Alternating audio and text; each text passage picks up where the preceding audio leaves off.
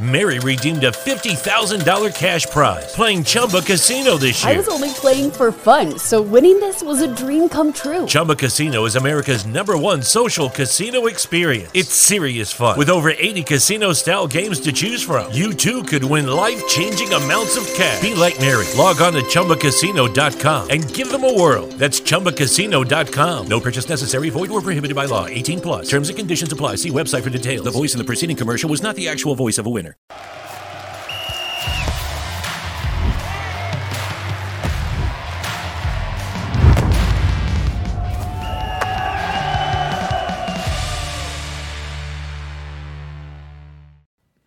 Fala galera, bem-vindos a mais um Flow Esporte Clube. Eu sou o David Jones, eu tô aqui com o meu amigo Igor. E aí, Igor, tudo bem? Tudo bom, cara. Salve, salve família. E hoje vai conversar com o Elano. Tudo bom, Elano? Tudo certo. E Obrigado aí? Ex-jogador e treinador agora, né? É, ex-atleta, cinco anos já parei. 2016, né? É. Falar sobre isso. E queria agradecer hoje o nosso patrocinador, Sportsbet CEO, tá com a gente de todo tempo, patrocinador do Flamengo e do São Paulo. Você pode ir lá no site jogar dele de todos os campeonatos do mundo. Você pode ir lá ver. Muito obrigado, Sportsbet. Quero lembrar também de vocês, para se inscrever no nosso canal, que a gente tá quase chegando a 200 mil aí, até o fim de semana, quem sabe. Se Deus né? ajudar. Isso Se aí. você ajudar, é só você, você. apertar no, no se inscrever aí, pô. Você ajudar e. Temos a figurinha, já. Temos a figurinha. Olha aí, Elano. Aí, ó. Que isso, mano. Olha lá. Bonitão, olha lá, fazendo pose. Vocês estão ligados que depois que para, todo mundo acha que a gente é bom, né? É, mas essa eu acertei, essa aí. Legal, obrigado, velho. Muito maneiro. Uma raridade. Isso é a raridade no futebol brasileiro hoje em dia, que é, gol É. falta, né? Não, mas, pô, perfeito, assim. O cabelo é O fantástico. cabelo tá fantástico, realmente. Cabelo. Show de bola. Não, mas tá saindo mais gol de falta agora. Não no Flamengo, no Não, Flamengo. Flamengo, um, você teve um. Saiu Um, aí, essa- nos últimos muitos anos. Bom, é o mas? Mas o código pra você resgatar essa figurinha aí é Elano07. Entra lá em resgatar.flowsportclube.com e resgata essa figurinha aí. E lá também, lá no live.flowsportclube.com, você consegue mandar mensagens pra gente. Se quiser aí perguntar alguma coisa pra nós ou pro Elano, custa 300 Sparks. Já consegue já comprar esses Sparks lá direto nessa página. E se quiser mandar uma propaganda também, 20 mil Sparks. É, você pode usar o link também no comentário de destaque que o Jean colocou, que você pode ir lá direto e poder mandar sua mensagem, isso aí. É isso. Então vambora? Vambora. Vambora. Cara, e tu tava falando aí que é difícil pra cacete ser treinador.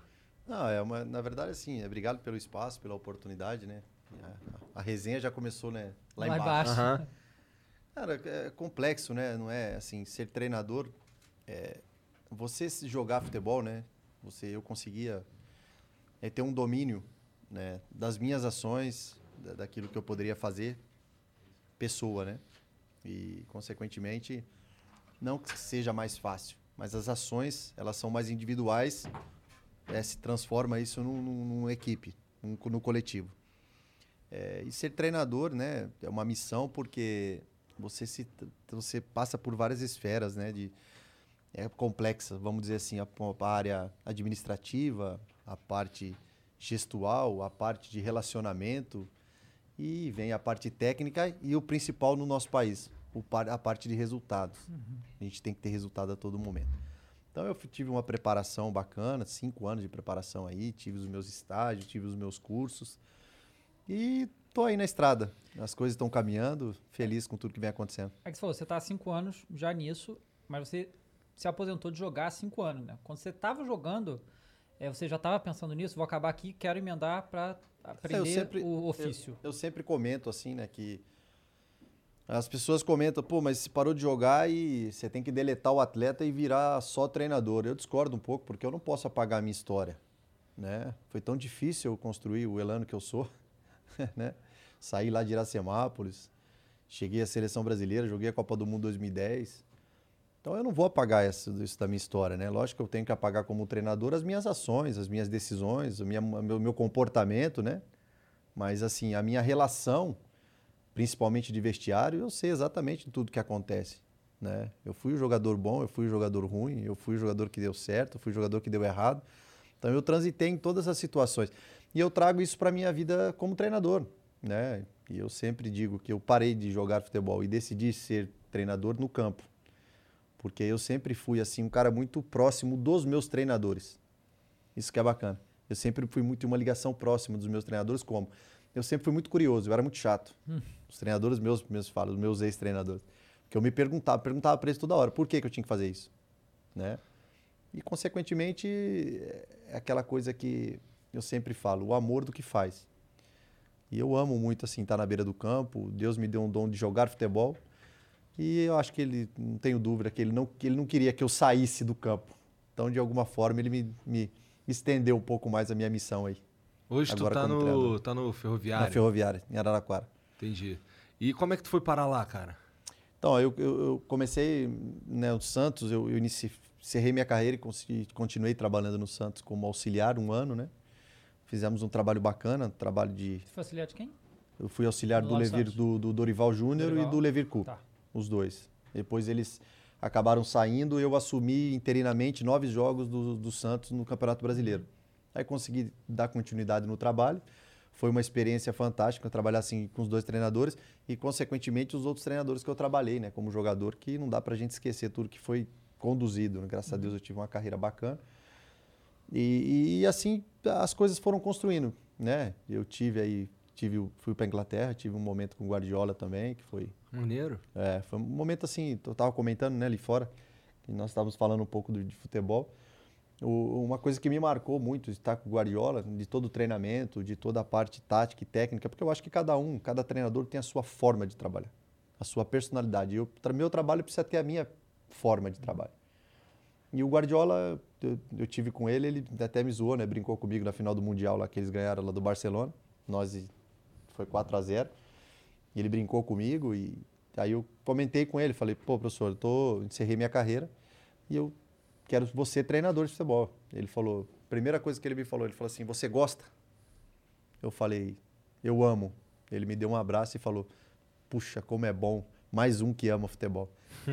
Legal, então isso cara. ficou marcado pra mim, sabe? Tipo assim, meu filho, é isso que você tem que fazer. Então é assim, eu, eu procuro. é, a Ferroviária agora está sendo uma experiência fantástica. A gente está montando agora o time para o Campeonato Paulista do ano que vem. É uma casa aqui que me, me acolheu muito positivamente. Então, assim, é, assim, são escolhas, escolhas que nos faz bem. Por exemplo, eu me sinto bem dentro de todas as dificuldades que eu estou te falando. Você tá há quanto tempo ferroviária? Eu tô, vai fazer quase cinco meses agora. Uhum. E aí você jogou a sé- série, Série, D, Série D. E aí, é a gente tava falando aqui lá embaixo, que é, no, que é muito diferente da Série A, obviamente, mas assim, o time do Campeonato Paulista, que jogou e tudo, aí quando vira pra Série D já não, é, não tem mais ninguém. É, né? normalmente Troca os todo times mundo. do interior, ele acontece isso, né? Aham. Todos eles, a maioria. Mas sai, vai- sai todo mundo. radicalmente, assim. Que nem E agora aí, do- como, é que funciona o- esse processo para reconstruir o time e tal e jogar essas divisões? Porque isso é uma coisa que a maioria das pessoas não, não conhece, não É. tá famili- familiarizado. Como é que é o futebol brasileiro nesse... Uma coisa que eu, que, eu, que eu acho importante, assim, eu enfatizar, que é uma coisa assim, quando eu estava no Santos, eu sempre deixei bem claro que eu ia fazer a minha preparação. E eu quero, eu transitei entre as divisões. E agora foi uma divisão que foi a Série D. Eu nunca joguei a Série B, Série C e Série D, eu só joguei Série A como jogador. Mas como treinador, o alicerce para você construir uma nova carreira, você, eu acho que eu tinha, tem que passar por essas coisas. E muitas das pessoas me perguntam assim, pô, por que, que você não trabalhou na base? Eu falei, porque eu não fui convidado por ninguém. As pessoas me perguntam, pô, mas você já vai começar logo no Campeonato... Comecei no Campeonato Paulista como treinador fixo da Inter de Limeira, né? Mas por que, que você não começou na base? Eu não comecei na base porque eu não fui convidado. Então, Entendi. é, entendeu? Então, né? Então são coisas que, que eu começaria sem problema. Então eu tive que fazer o quê? Eu comecei o Campeonato Paulista e tive que dar os passos para trás. Não para trás, eu digo negativamente, mas por alicerce de carreira. Então a Ferroviária me ofereceu esse projeto de Série D. E foi um projeto fantástico, assim, nós não conseguimos acesso, mas eu não sei nem te explicar por que que não consigo. Nós tivemos 20 vitórias dentro do campeonato e uma derrota. E não conseguimos o acesso. Mas teve mata-mata? É, mata-mata e perdemos nos pênaltis. Aham. Então, assim, é, no meu modo de ver, é um regulamento que favorece o antijogo, É, que sim. favorece o antijogo, porque nós alcançamos todos os números possíveis. Eu fiquei 11 jogos sem tomar gol, Caramba. entendeu? Eu alcancei todos os números cabíveis dentro da série e não consegui o acesso, porque eu não tive nenhuma vantagem de um empate, Uhum. né? Mas, assim, em tudo isso que eu tô, que eu tô mensurando para vocês, é assim, o meu foco total agora é fazer o Campeonato Paulista e, consequentemente, ir, para a Série A. Porque que eu me sinto preparado nesses 21 anos como um ex-atleta, como atleta, transitando aí nos países, nos clubes, vivendo com mais de 35 treinadores. E eu acho que o meu momento aí ele tá tá, tá dando passo. Eu acho que os passos estão sendo lentos, mas eu acho que é importante para eu criar um alicerce bacana e seguir minha carreira. Qual foi o treinador que você, assim... Esse foi o melhor de todos que eu já tive. Cara, eu assim, eu acho que eu vou cometer alguma injustiça se eu citar um. Uhum, Porque eu costumo dizer uma coisa assim: pra gente ser bom, a gente tem que ter gente boa ao lado. com certeza. E eu aprendi com muita gente boa. Falando de Brasil assim, por exemplo, teve alguns treinadores que muitas das pessoas hoje não vai lembrar, os, os moleques mais novos, né? Eu pego o Geninho, Uhum. que foi um cara que mais me deu oportunidade no profissional. Foi o cara que mais me colocou no momento.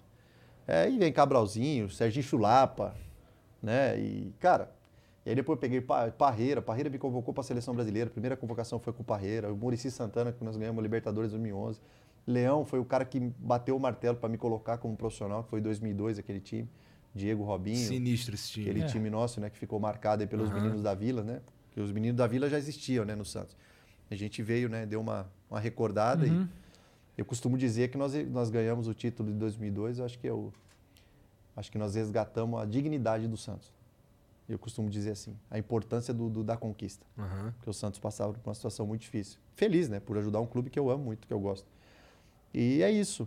Os treinadores, o Leão, né, eu trabalhei com o Raika, Uhum. Frank Rijkaard no Galatasaray, trabalhei com o Sven Goran Eriksson no City, né? Então, assim, foram treinadores que acho que eu, eu, eu, eu, eu transfiro o sucesso da minha carreira para os meus treinadores, porque eles foram importantes, assim, em toda briga comigo, em todas as posições que eles me colocaram, todo o treino que eles faziam, e me ensinar alguma coisa. Então, É, eu acho que- o, o, o Tinga, quando ele veio aqui, ele comentou que ele teve uma conversa com o Klopp ah, quando ele foi dispensado do Borussia, né? E ele falou que aquela conversa lá que deu de motivação para ele continuar jogando, sabe? Sim. Ele disse que os treinadores que mais marcaram ele não foi por causa de tática ou técnica, foi por causa de uma Exatamente. conversa que fez ele. Porque É. a, a cabeça do jogador de futebol é uma pressão inimaginável, né? Para se É. manter todo o jogo ali. É, eu, eu vou falar agora como atleta um pouco, assim, como ex-atleta, né? A gente, às vezes, é, o treinador, ele acha alguma coisa do jogador. Ah, eu acho isso. Você tá achando, eu tô achando. Eu tô olhando para você, eu falo, ó, tá acontecendo isso com o cara.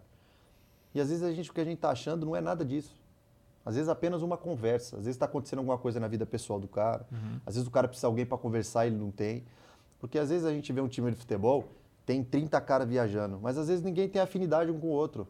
Afinidade de contar um problema que está tendo.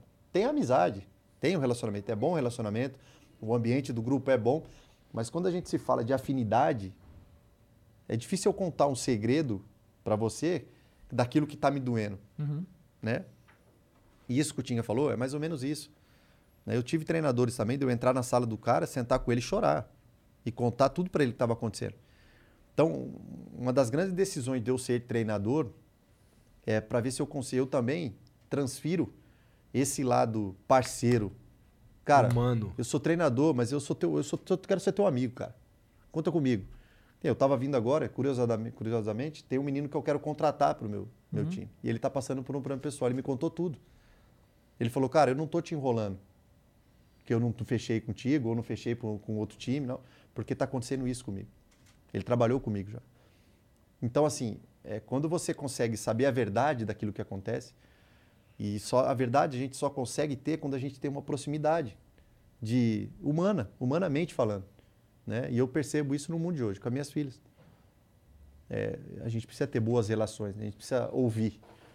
Não é hoje não dá só para impor, não dá só para botar o dedo no- na cara do cara ou tá- você é obrigado a fazer isso. Não, eu acho que hoje é um diálogo mais, hoje tem que ser uma coisa mais saudável assim. Não sem deixar de cobrar, de colocar em posição que como treinador eu tenho que mandar. É, tem que ser uma coisa positiva, mas eu tenho que ter o feedback também, ou da minha filha, Aham. em casa, como pai, ou como treinador, ou do- dos meninos que trabalham comigo. né? Hoje, o Juca, meu assessor, que me conhece há 15 anos, a gente se encontra três vezes no ano. E a gente trabalha junto há 10 anos. Uhum. Mas ele sabe como é que eu sou, ele sabe o que, que eu gosto, ele sabe que eu não ligo para muita coisa, tem, sabe que tem coisa que é importante. E é isso que eu sou, assim, sabe? Que eu, que eu não vou mudar. Eu vou construir a minha carreira assim como eu fui como jogador. E hoje, como treinador, eu sou parceiro dos caras. Não convivo com eles diariamente, não tenho nenhum tipo, não adianta falar ah, boleirão, não cobra. Eu não sou assim. Iniciou o treino, iniciou o jogo, é minha vida. E os jogadores sabem disso. Saiu dali, nós somos amigos. Né? Então, assim, eu acho que esse lado humano ele tem que fazer parte do trabalho. E É. isso eu prezo muito por isso, cara. Tuas filhas têm quantos anos? Eu tenho uma de 15, uma de 12 e uma de 5. Porra, então tu já tem uma vida de, de, de treinador aí puxadaça Tem. já, né? Tenho de todas as idades, né, cara? É. É assim, é- adolescente é complicado. Cara, eu não posso reclamar, cara. É mesmo? Puta, cara, eu, eu seria injusto da minha parte se eu falasse alguma coisa negativa das minhas meninas. Sinceramente. Maneiro. Assim, ó, eu, eu sempre costumo dizer pra elas assim, cara. Pra minhas filhas. Pode falar ou não? Pode, pô. Cagada todo mundo faz. Eu só quero que você entenda uma coisa, filha. Você sabe pra onde voltar. Eu te Porra. amo e eu sou teu pai. Conte comigo para o que você quiser. Quer namorar? Me fala. Não quer namorar? Tiro, não quer isso, não quer aquilo, quero ir pra escola, quero aprender, não quero aprender, quero fazer, não quero fazer. Não precisa mentir nada pra mim. Porque mais do que o pai, eu sou pai, eu sou teu amigo. É assim, as minhas três meninas, a minha de cinco anos, as minhas filhas, elas sabem todas as cagadas que eu fiz. Que eu contei tudo. Não precisa ir buscar nada. Minha filha de 15 anos sabe que eu me separei, sabe o que, que eu fiz, tal, tal, tal. Por quê? Porque ela sabe que eu sou verdadeiro. E errei. Errei. Mas eu que tive o quê? Para onde eu vou voltar? Eu tenho pai e tenho mãe. Aham. Então pronto. Então é isso. Então não tem assim, eu, eu, eu, assim, eu sou muito prático, né? E eu sei que ela vai errar. Porque vai, né? Vai Ser humano. Vai, ser humano. Não tem como. Eu errei, ela errou. Meu filho, seu filho, filho dele. Minha filha, não tem como eu falar que a minha filha não vai errar em algum momento. Mas é isso que eu falo. É, meu pai usava uma, uma brincadeira. Eu só quero que você seja igual cachorro vira-lata. Eu falei, cachorro vira-lata, pai? Ele falou, é. Porque todo cachorro vira-lata, ele vira lata na rua inteira, mas ele sabe onde dormir. É é basicamente isso. Lógico, num bom sentido, né? Que algum momento que o filho da gente saiba, né? O que está acontecendo, que ele consiga, puta, eu tenho meu pai, eu preciso voltar para casa. Então é isso que eu passo para minha filha. Eu não posso, eu seria injusto. Minha filha estuda 10 horas por dia, cara, Entendi. de 15 anos. Brabo. Estuda, minha filha é de 12, determinada, assim, Maneiro. não, não mede esforço para tira uma nota ali que não seja boa e, né? Eu até tive que papel de pai, né? Eu senti ela um pouco meio depressiva assim, triste, depressiva não, mas triste, né? Que ela se pressiona muito e acabou não tirando nota numa prova, numa situação que teve dentro do colégio. Aí o papel do treinador. Filha, eu te vejo estudando todos os dias, te vejo fazendo as tuas coisas, tudo que precisa. Às vezes não sai as coisas do jeito que você quer, relaxa, não vou brigar com você por isso. Não é por dinheiro que você está lá, você está lá por amor e para você aprender. O que eu posso te oferecer é o melhor. Colégio, colégio, tudo bem, vou te oferecer. Trabalhar você vai ter. Você vai ter que construir a tua história. Mas assim, é o papel do treinador. É o diálogo. Por que, que você está triste? E aí tu acaba levando a tua, o, o É. teu, o que tu constrói em casa pro campo também com os seus Exatamente. jogadores. É, porque você consegue identificar. Porque, tem- por exemplo, eu, eu sou um cara totalmente. Parece que não, mas eu sou tímido. Mas eu tô, sou totalmente extrovertido quando a gente está batendo papo, quando eu estou entre meus amigos, de falar, de conversar, de contar história. Eu, eu- eu- cara, a gente fica aqui o dia inteiro. E só que, por exemplo, quando eu chego numa situação e eu já não estou bem, as pessoas têm, têm amigos meus que falam: o que está acontecendo? Os caras já sabem. E aí, como treinador, é, você tá todo dia na beira do campo. Então você vê os caras vindo andando, né? Então você vê, por exemplo, tem uma imagem no Santos, por exemplo, em 2011, a gente ficava no meio do campo, o Neymar era o último a voltar, vir para o campo. Como é que ele vinha? Meia baixa, cabelo com, o moicano e vinha rindo. Alegria, de lá, vestiário até o meio do campo. Aquilo ali contagiava todo mundo. Entendeu? Então, quando ele vinha, que ele saía do vestiário e vinha andando de uma maneira diferente do que ele falava, Magrelo. Ele olhava para mim e falava, que, que merda que deu. Você está entendendo? Então, quando cria uma relação, e eu como treinador, eu sou muito, eu percebo muito essas ações, né? Às vezes o cara está mais irritado, às vezes o cara... Então, para eu poder é, é, é, é, neutralizar essas situações, porque tem coisa que o, tre- o jogador ele não vai contar para psicóloga nenhuma, por mais estrutura que o clube tenha. Mas para o treinador, se ele tiver uma afinidade, ele fala. Entendi. É, isso é uma coisa que se fala muito hoje em dia, essa questão da gestão de pessoas, né? E assim, parece uma unanimidade quando é, é, fala de futebol brasileiro que o emocional do brasileiro é diferente do da Europa e tal, que é muito mais forte aqui, né? Os times desabam ou sobem muito por causa emocional, isso varia demais aqui. Lá eles não cortam a cana, né, velho? Aqui não corta a É, cana. então, exatamente, tem tudo isso, né? É a coisa, é- essa relação, né, que o brasileiro tem com o futebol, ela é diferente para os jogadores também. Mas aí, isso é uma pergunta que eu tenho, porque, tipo assim, essa habilidade, essa coisa de você falar, não, eu sei que o cara tá mal, não é, não é uma coisa que todo mundo tem, né? Que é empatia, né? Você ter esse nível de empatia de reconhecer como é que a pessoa tá andando diferente, que ela tá mal, que não tá, né? E eu- isso é muito importante, porque se o jogador é, fica mal, ninguém fala com ele, ninguém ajuda, aí É. só a Ele ladeira machuca, abaixo. Ele vai machucar. É, você acha que você- isso aí você, você. é mental, né? Sim, isso é uma coisa que você aprendeu com sua experiência ou que sempre foi assim? Puxa, cara, eu sou filho de cortador de cana, né? Uhum. É, Eu vi essa história no Globo Esporte. é, eu sou filho de cortador de cana. Se vocês, mano, se vocês trazerem meu pai aqui, vocês ficam uma hora conversando, aí vocês vão dar risada e vai, vai ouvir besteira. Duas horas de programa. Meu pai é uma figuraça. Meu pai, pra mim, é o maior exemplo que eu tenho, assim, de determinação, de, de querer ser o- alguém. E um cara que trabalhou na roça a vida inteira e bancou eu como atleta. Me ajudou a vida inteira. Eu, eu- eu costumo dizer, é, a experiência da vida da gente, ela nos ensina muito, né? É, você, começando o programa, você, a gente relatou algumas situações aqui conversando fora do ar, Aham. é, daquilo que a gente é. Ou da verdade, ou da mentira. Se é mentira, a mentira para mim, por exemplo, ela, ela dói. Quando mentem alguma coisa sobre mim. Quando fala a verdade, não tem problema nenhum. Mesmo que doa, mas é a verdade. A mentira, quando a gente tem uma dignidade, né? eu, por exemplo, eu posso ter todo defeito, mas eu só quero fazer o bem para as pessoas. Todo a minha, a meu, o meu trabalho, ele é, é, diretamente para ajudar alguém. Eu tenho as minhas instituições, eu tenho os meus, meus, meus, meus projetos sociais como cidadão, eu tenho as pessoas que eu ajudo e, e eu não posto, eu não falo, eu, não, eu faço. Essa é a minha, a minha forma de, de, de conduzir a minha vida. E, e- e trazendo isso para a minha vida como atleta, é o cortador de cana que eu falo, porque meu pai, cara, meu pai pegou eu o dia que eu falei para ele assim, 12 anos de idade, ele na escola, eu falei, pai, não vou estudar mais. Imagina, minha filha chegar para mim com 12 anos de idade e falar que não vai estudar. Se ela jogasse bola, até pensava. Aí. Porra, mas é muito difícil virar, é, cara. Não, meu pai, cara, Porra. meu pai olhou pra mim e falou: Você tá maluco, moleque? E me deu um tapa na cabeça. Tava eu, meu pai e a diretora da escola. Aí comecei a chorar. Meu pai olhou pra mim, meu pai falou: Vambora, moleque. Falou pra mim. Falei: Tá bom, vambora. Falei, meu pai vai me levar aonde, cara? Meu pai botou no carro, cheio de óleo, terra, cana, tudo que você possa imaginar. Eu chorando do lado do meu pai, meu pai foi andando. E foi andando, e eu não sabia onde meu pai estava indo. Meu pai levou eu para o meio do canavial, onde ele estava trabalhando, que a turma estava trabalhando. Ele falou para mim, desce. Falei, caramba. Aí desci, já até parei de chorar, porque comecei a assustar, né? Aí ele falou assim para mim, você tá vendo aquela turma lá, ó?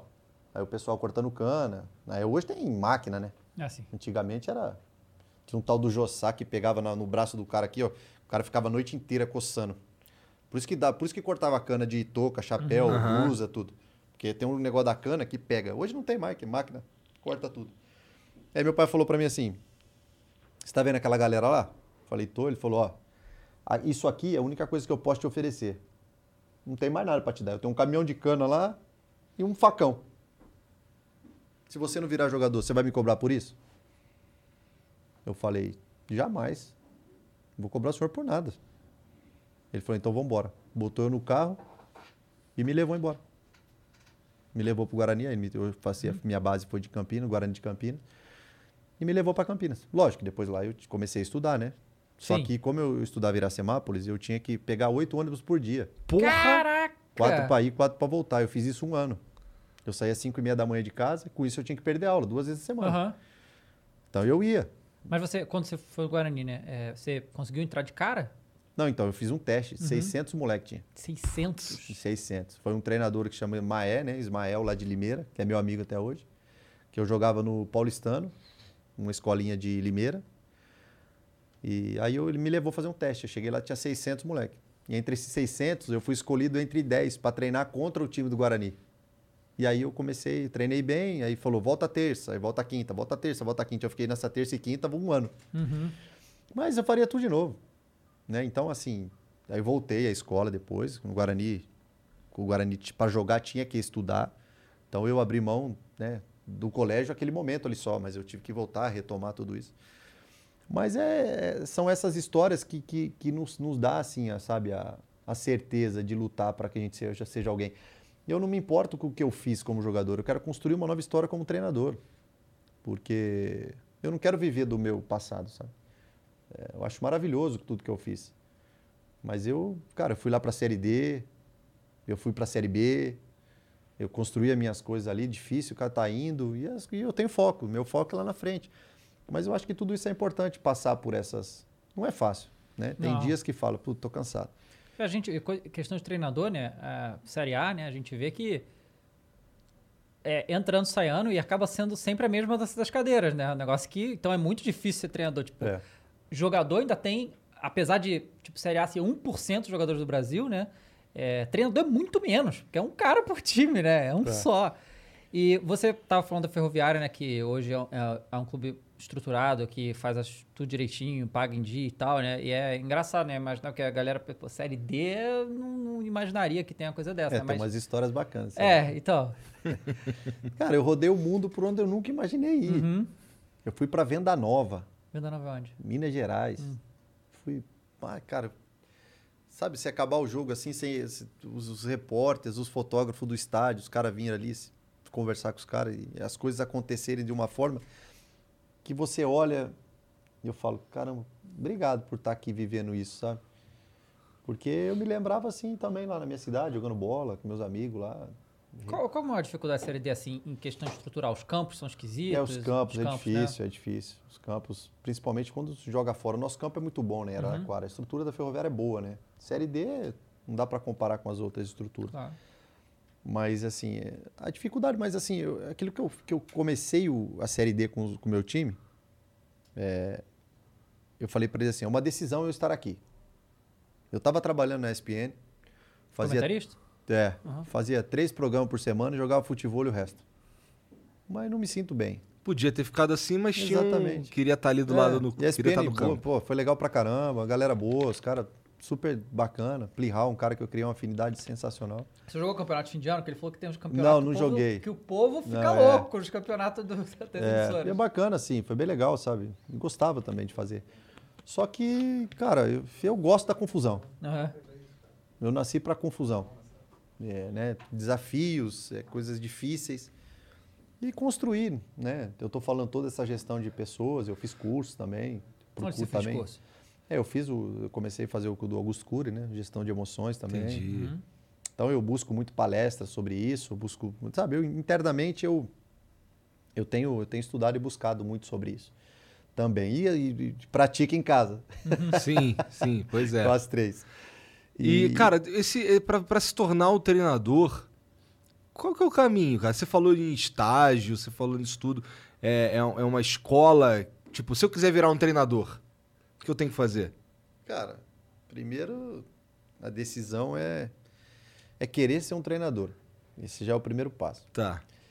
Aí depois você tem que fazer todas as licenças, né? Tem a Ah, licença tem B, licença, tipo, tem um, Tem a um CBF. certificado que A você tem que ter CBF pra poder Academy, né? Tá, CBF é a Academy. licença B, a licença C é escolinha, né? A licença B é base e a licença A é profissional, Uhum. brasileiro, Campeonato Paulista e a licença Pro, que eu estou finalizando a Pro agora, a Pro ela pode Libertadores e alguns times de fora, Interessante. nem todos. É. Pô, então tem uma licença que o cara pode treinar a Série A, mas não pode treinar pra Libertadores? É, parece que a licença das, das- das- a licença A Pô, então adianta, tem que tirar é, todas, né? tem que tirar todas, É. tem que tirar todas e a cara pra caramba. É. Imagina. É legal, Aham. o curso é muito bom. A gente se relaciona ali com muitas pessoas, a troca de informação é muito legal. Quem que dá esse curso? São, É a CBF. treinadores? Não, mas, É a são tre- CBF. mas são treinadores? E- É tre- são treinadores Ah, tá. que, que ministra, né, que palestra, é. são treinadores. São, são aulas teóricas e aulas práticas. É importante também frisar assim, a questão do treinador. todo esse lado é, emocional e parceiro, humano, é maravilhoso. Só que ainda tem o lado tático. Tem Precisa o lado manjar, Ah, execução. claro, é. Tem Sim. o lado prático e tem o lado teórico. Esses lados têm que andar alinhado, né? Essa é a dificuldade de É. equilibrar isso tudo, né? É, é, mas assim, o dia a dia, eu confesso assim, pra mim, o lado prático ele é, é mais fácil. É. Eu acho que o futebol brasileiro, o mais difícil é, o- é fora. Você administrar as coisas fora do campo, né? Mas você tem que ter algum jeito, tem que ter pessoas ali que estejam alinhado contigo também, né? Para que tudo isso corra bem. Porque o que acontece? Você pega hoje no Campeonato Brasileiro. Lucky Land Casino asking people what's the weirdest place you've gotten lucky? Lucky? In line at the deli, I guess? Aha, in my dentist's office. More than once, actually. Do I have to say? Yes, you do. In the car before my kids' PTA meeting. Really? Yes. Excuse me, what's the weirdest place you've gotten lucky? I never win and tell. Well, there you have it. You can get lucky anywhere playing at LuckyLandSlots.com. Play for free right now. Are you feeling lucky? No purchase necessary. Void where prohibited by law. 18 plus. Terms and conditions apply. See website for details. brasileiro, né, Série A, os clubes, é, os, os clubes mais organizados são os clubes hoje que estão, estão na frente, Uhum. né? Organizado fora, que automaticamente dentro eles estão É, caminhando. não é uma coincidência, né? É, são projetos. Hoje o mundo mudou. Eu costumo dizer que o, que o Bragantino, né? Uhum. O Bragantino foi uma grande referência né, Com certeza. para nós. Entendeu? O Bragantino ele deu uma alavancada, assim, abriu o clube, abriu o olho, né? Dos clubes. Aí eu trabalhei com Bandeira, que foi na época do Flamengo, que ele iniciou toda essa trajetória, e agora o pessoal conduzindo isso de uma forma fantástica. E aí o Atlético Paranaense também, que já foi uma potência com o Petralha há muito tempo, que transformou o clube num, num gigante aí, tanto de base quanto de profissional. E, cara, e é isso, os clubes aí, pega o América Mineiro, Sim. O Fortaleza. Cuiabá, primeiro ano da Cuiabá. Série A, tá fazendo um trabalho assim, ninguém mais dá. Todo mundo achava que o Fortaleza. Cuiabá ia subir pra cair, era, né? Ah, mas o exemplo total, assim, de, de, né, o Fortaleza e o, Fortaleza. o América Mineiro, né? Atlético Goianiense. Uhum. Esses clubes hoje, eles estão tudo organizado, é legal, né? Você vê assim, você vê uma conduta tanta, tanto, tanto de estrutura como técnica e tática. É legal. Sim, sim, sim. Você Os vê caras que sabem o que estão você vê fazendo. um formato, você É. vê um conceito, um conceito de trabalho bem bacana. Então, acho que é isso. Essa, essa, a, a- a- o objetivo do treinador, a dificuldade, é você, você tem que estar preparado porque você tem que transitar em todas essas situações. E depois de tudo isso que nós falamos, aí vai para o campo. E tem que ter resultado em cima disso. Pois Sem é. resultado, como é que a gente vai É, ver? aqui no Brasil não tem tempo pra não ter Resultado. resultado, né? Não, não dá. Resultado. Isso- Principalmente Série A, né? Não- Por não- isso que é importante passar Série D, Série B, Série É. C, você ter essa transitar, porque você consegue, você começa a trabalhar com pouco. Eu costumo sempre dizer, fazer as coisas com muito dinheiro, tem que tomar cuidado para você não fazer cagada, porque você, aí você quer fazer muita coisa e acaba errando também. Agora, sem dinheiro, a margem de erro tem que ser zero, senão ferrou. É. E tu fez um trabalho muito foda lá na Ferroviária. Tá falando que ganhou 20 É. partidas. É, na- na- fizemos de, foi de 20 ou 21 partidas, nós perdemos uma, que foi o primeiro jogo do campeonato. Pô, nós ganhamos todos os, os jogos. E o trabalho da Inter de Limeira também, né? Eu fiz uma folha salarial na Inter de Limeira, jogando no Campeonato Paulista do ano retrasado, de 280 mil. Contra a os mais- caras de 15 milhões. Não, né? a mais próxima de nós era 450, 500, Entendi. né? E eu fiz com jogadores, jogadores que veio da Série A2 e A3, que ficaram comigo. E o João Vitor, que é o zagueiro do Corinthians hoje, foi meu zagueiro. Né? O Ayrton, que hoje está no Ceará, foi meu extremo, que era do Palmeiras, estava livre.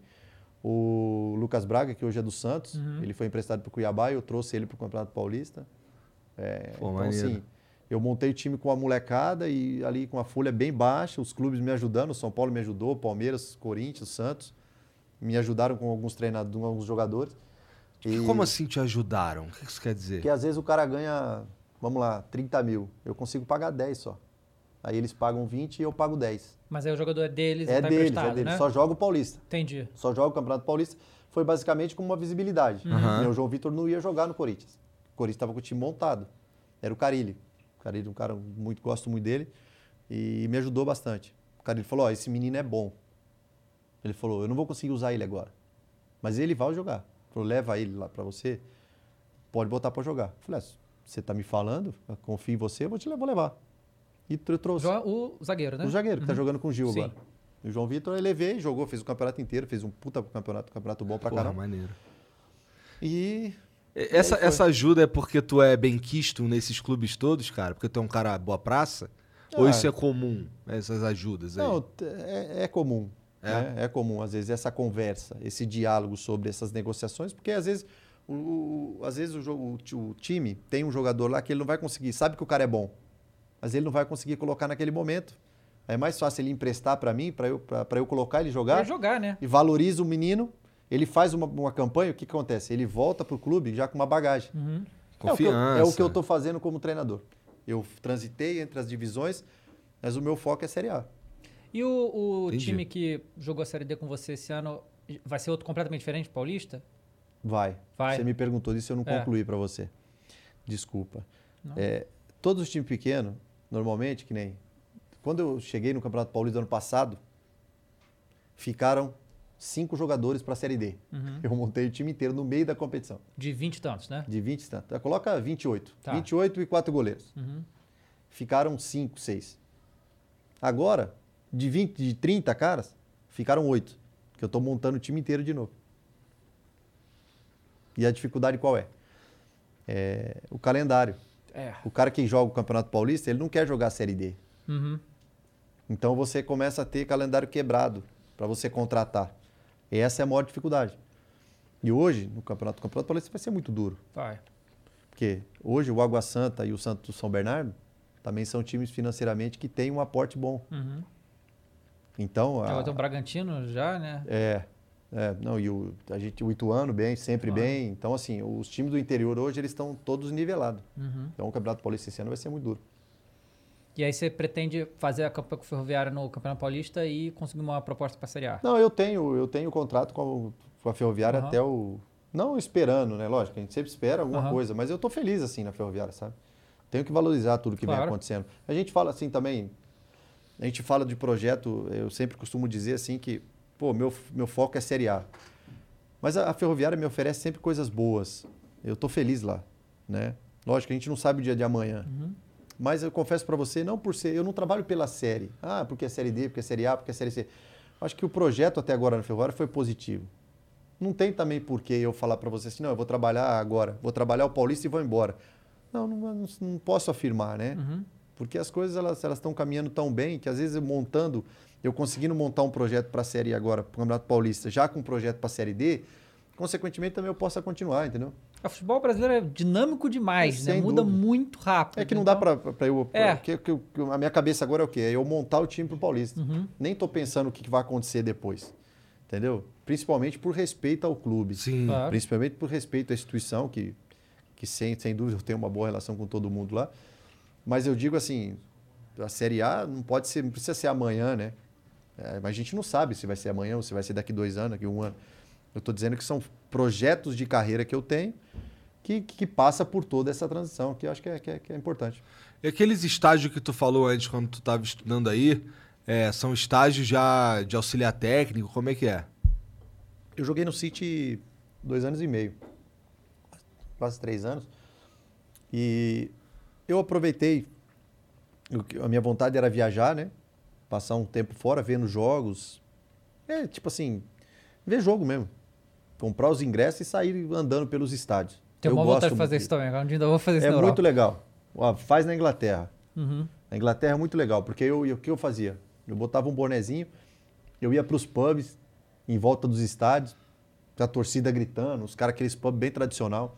Eu fui para Liverpool, fui para lá pra Inglaterra, fui para Londres, fui para o City of Manchester, eu já conhecia. Cara, e transita ali também pelas divisões, quarta, terceira, quarta divisão. Vai conhecer os estádios. Puta, é muito legal. É muito legal. E eu passei esse período fazendo essa viagem, mas também passei estudando, trabalhando, fui ver os treinos, aí passei um tempo com o Guardiola lá no City, vendo os treinos, né?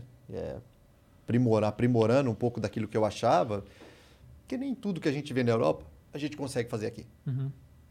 Entendeu? Porque a gente não tem a mesma estrutura dos times aqui e lá. A gente vai jogar aqui 4 horas da tarde. É. 4 horas da tarde daqui, o campo é, lá, o campo é molhado. Lá nem tem jogo 4 horas. Uhum. Tem uma e meia, duas horas por causa do clima, campo molhado.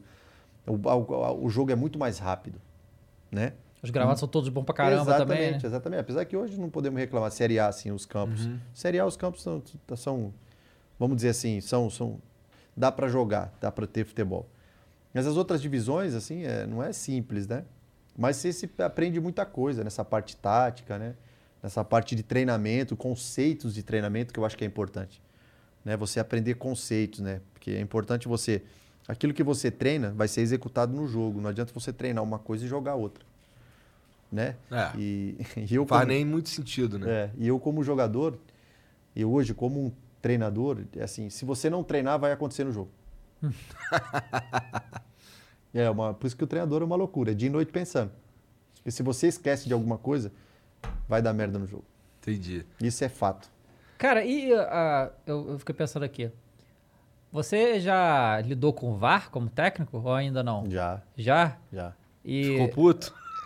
Ah, eu, eu perdi porque não tinha o VAR, mas também já fiquei puto porque tinha o VAR. É, e a- o- vai, ter, vai ter VAR no Paulista esse ano? Vai. Vai, mas aí na Série D não teve, né? Teve na fase final. Teve mesmo, Teve, caramba, teve, porque teve. nem na Série B teve no início, né? Botaram depois. E co- como, como é que é? Porque a gente sempre pergunta Não, pra galera assim, que que a eu- galera gosta do VAR, né? Eu, eu acho que eu acho que a gente no Brasil, eu acho o VAR positivo, Uhum. né? É porque eu acho que a injustiça não pode prevalecer nunca, a mentira, né? Mas tem a malandragem de futebol, Claro. o jogo de rua, né? É, por exemplo, eu acho que a preparação é uma forma que não é uma forma legal. Tanto a preparação dos árbitros como a preparação dos VAR. Por quê? Por que não profissionalizar os árbitros? O árbitro virar uma profissão e response- responder por aquilo ali. Porque é muito, é muito fácil a gente brigar com o árbitro. Só que a gente, eu como treinador, eu também já briguei com ele, mas eu passou o tempo eu comecei a analisar. Eu estou brigando com um ser humano que trabalha todos os dias e vem aqui só para apitar o jogo. É o que acontece com os árbitros. Sim. Então eu parei, sinceramente. Eu falei assim, cara, eu tô brigando com um cara que, que ele vem aqui para ajudar o espetáculo. O árbitro ele tá ali agora para ajudar o espetáculo. E o VAR a mesma coisa. Né? Acho que tinha várias formas de a gente implantar e, e se preparar para isso, né? Então no Brasil a gente tem uma, uma- forma de colocar e vai, é isso. Amanhã tem VAR, coloca. Ah, amanhã tem não sei o quê, coloca. Deu errado. Por quê? Nós estamos falando de parte técnica. Parte técnica sempre falha alguma coisa. Uhum. E qual é o segundo plano se isso der errado? Né? Então é é essa preparação que a gente tem que estar. A gente tem que estar sempre preparado para dar errado. Porque o espetáculo, no momento, numa decisão, se falhar o VAR. Já aconteceu, inclusive. Já né? aconteceu. VAR descalibrado. Aconteceu as duas Exatamente, vezes nesse Exatamente. ano. Não, então, ano assim, passado. eu, na eu verdade. acho positivo. Eu sou a favor. Mas eu acho que a preparação desses profissionais, acho que oferecer alguma coisa a mais para eles. Porque eu acho que eles são esforçados para fazer o melhor, assim, eu não posso. Sinceramente, assim, é o que eu acho. Acho que eles são esforçados para entregar. E consequentemente, eu acho que a preparação assim, ela não é ela não é tão bem feita assim, que eu acho que, que pode ser melhor assim para os profissionais. Entendi. Você, é, você continua próximo do Santos? Ah, não tem como desligar, né? Não, claro. Mas não tenho assim acesso, não tenho mais. Mas como. acompanha. Tenho. Eu falei com o Edu ontem, né? O Edu Dracena que Dracena, assumiu que agora. assumiu agora, né? Moramos cinco anos debaixo da arquibancada do Guarani. Um amigo pessoal, né? O Carilli, o cara É, o que eu tá também falei agora. com o Carilli. E, cara, o, é que assim, a gente Torço muito pra acompanha... que- O, o, San- eu, eu- a gente flamenguista, Sim. né? Mas o Santos sempre foi um time que nunca tive Obrigado, antipatia, Santos. né? É, Obrigado. Nunca Bruno tive... Henrique, Gabigol, Nil- por Nil- aí é. Bruno Henrique, Gabigol, Thiago Maia. É, Gabigol, Thiago é, Maia, tudo é, nosso. Então, é, é, é um time que, assim, pelo menos eu sempre tive uma simpatia, assim, é o time Pelé, né? Todas essas coisas aí e tal. Mas eh, nos últimos anos tem o que a gente vê, vê, né? Que assim, de longe, né? É que foi uma sequência de decisões erradas de diretorias que foi levando o Santos para uma situação que não se esperava, né? Deu uma respirada agora, mas há duas semanas atrás todo mundo, o Santos vai ser rebaixado. Tava assim, né? Mas o futebol brasileiro é tão maluco que agora não, agora o Santos tá em 13 terceiro, terceiro, nem sei. Por aí. Décimo terceiro. É 13 terceiro. Caramba, acertei. eu. É, e assim, fez A gente de fez um bolão aqui pra ver se ele ia ficar naquela posição que não ganha Que porra não ganha nada, que nenhuma. era o 16 lugar, que não, Sim, nem é rebaixado, sim. nem ganha vaga pra lugar nenhum. E aí teve o FIFA Ban no passado, de né, negociação. Foi, foi finalista da Libertadores no ano. Só o Brasil acontece, né?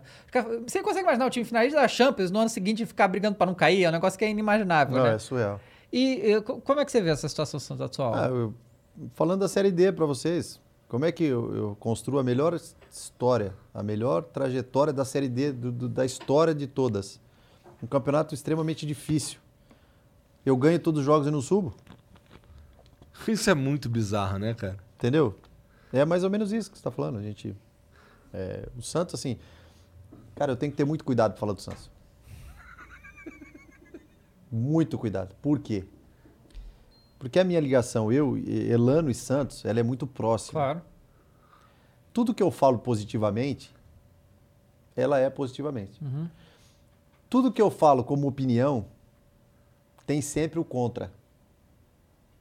E isso me, pode me trazer algum certo prejuízo. Uhum. Entendi. Então, assim, o que, o que eu posso dizer para vocês, principalmente agora respeitando, principalmente um amigo que está no cargo, que é o Carilli, eu e o Dracena, o Edu, que está lá agora como executivo, cara, eu torço para que eles ganhem os jogos e saiam logo dessa situação.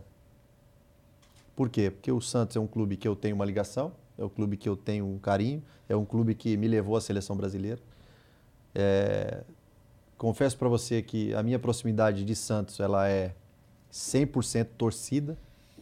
Os caras têm uma relação comigo assim fantástica de rede social, tudo que acontece, onde me encontram, totalmente. E o meu cuidado de falar do Santos, assim, eu, eu, eu, poderia aqui estar tá numerando para você tudo que você queira saber. Uhum. Mas eu não, não, faço porque eu vou estar tá expondo algumas situações ou alguns nomes que não é legal. Uhum. Né? Mas, como a gente acabou de falar, os times organizados fora, eles estão triunfando em cima. Os times que não conseguiram organizar, eles estão passando por alguma dificuldade. Então eu torço para que o Santos consiga organizar. O, o Andrés Rueda, o presidente que, que entrou agora faz pouco tempo, é um presidente que eu tive com ele em janeiro. É um presidente que eu tenho certeza que ele vai ajudar. E o Carilli agora como treinador também, um cara que eu tenho um, um, um respeito e eu acredito que o Santos não vai cair.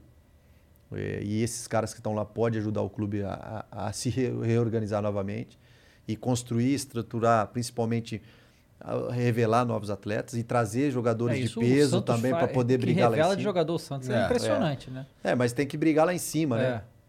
O Santos é um time gigante, né, cara?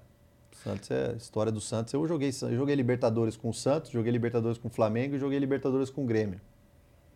Jogar Libertadores fora, sair fora do Brasil com o Santos, ela tem o Pelé, não tem como. Uhum. É, isso é inevitável. Não tem como tirar a grandeza do Grêmio, tirar a grandeza do Flamengo. Não tem como, não é, não é isso. Não dá para tirar a grandeza de cada um. Isso é história, historicamente não tem como. Mas o Santos tem a questão que se chama Pelé, uhum. né? E isso é muito forte, isso é, é muito bacana. E o Santos é um clube que eu tenho um carinho muito grande. E como é que, como é que tu chegou no Santos, cara? Eu cheguei no Santos, cara, eu tava na Inter de Limeira, emprestado. Aí teve um jogo de aspirantes, Santos e Inter de Limeira. Tu tinha quantos anos? Eu tinha 19. Eu era do Guarani uhum. e eu fui emprestado para Inter de Limeira. E eu fiz esse jogo de aspirantes. Aí esse jogo de aspirantes eu tava aí jogando, no intervalo, o aspirantes, o, o profissional chega, né? É, é, que, eu não, é que eu, não, sei o que é um jogo de aspirantes. O jogo de aspirantes é o, por exemplo, o cara que tem. É o sub-23 de hoje. Tá. Hum. É o sub-23 de hoje. O 23 não tem idade de júnior, não pode jogar na categoria de base e não tá jogando profissional. Joga no aspirantes, que era o aspirantes, agora é o sub-23. Tá. Então é aquela coisa que tá no meio dos dois. E aí eu tava, eu tava jogando pela Inter de Limeira e ressalto, eu era atacante. Uhum.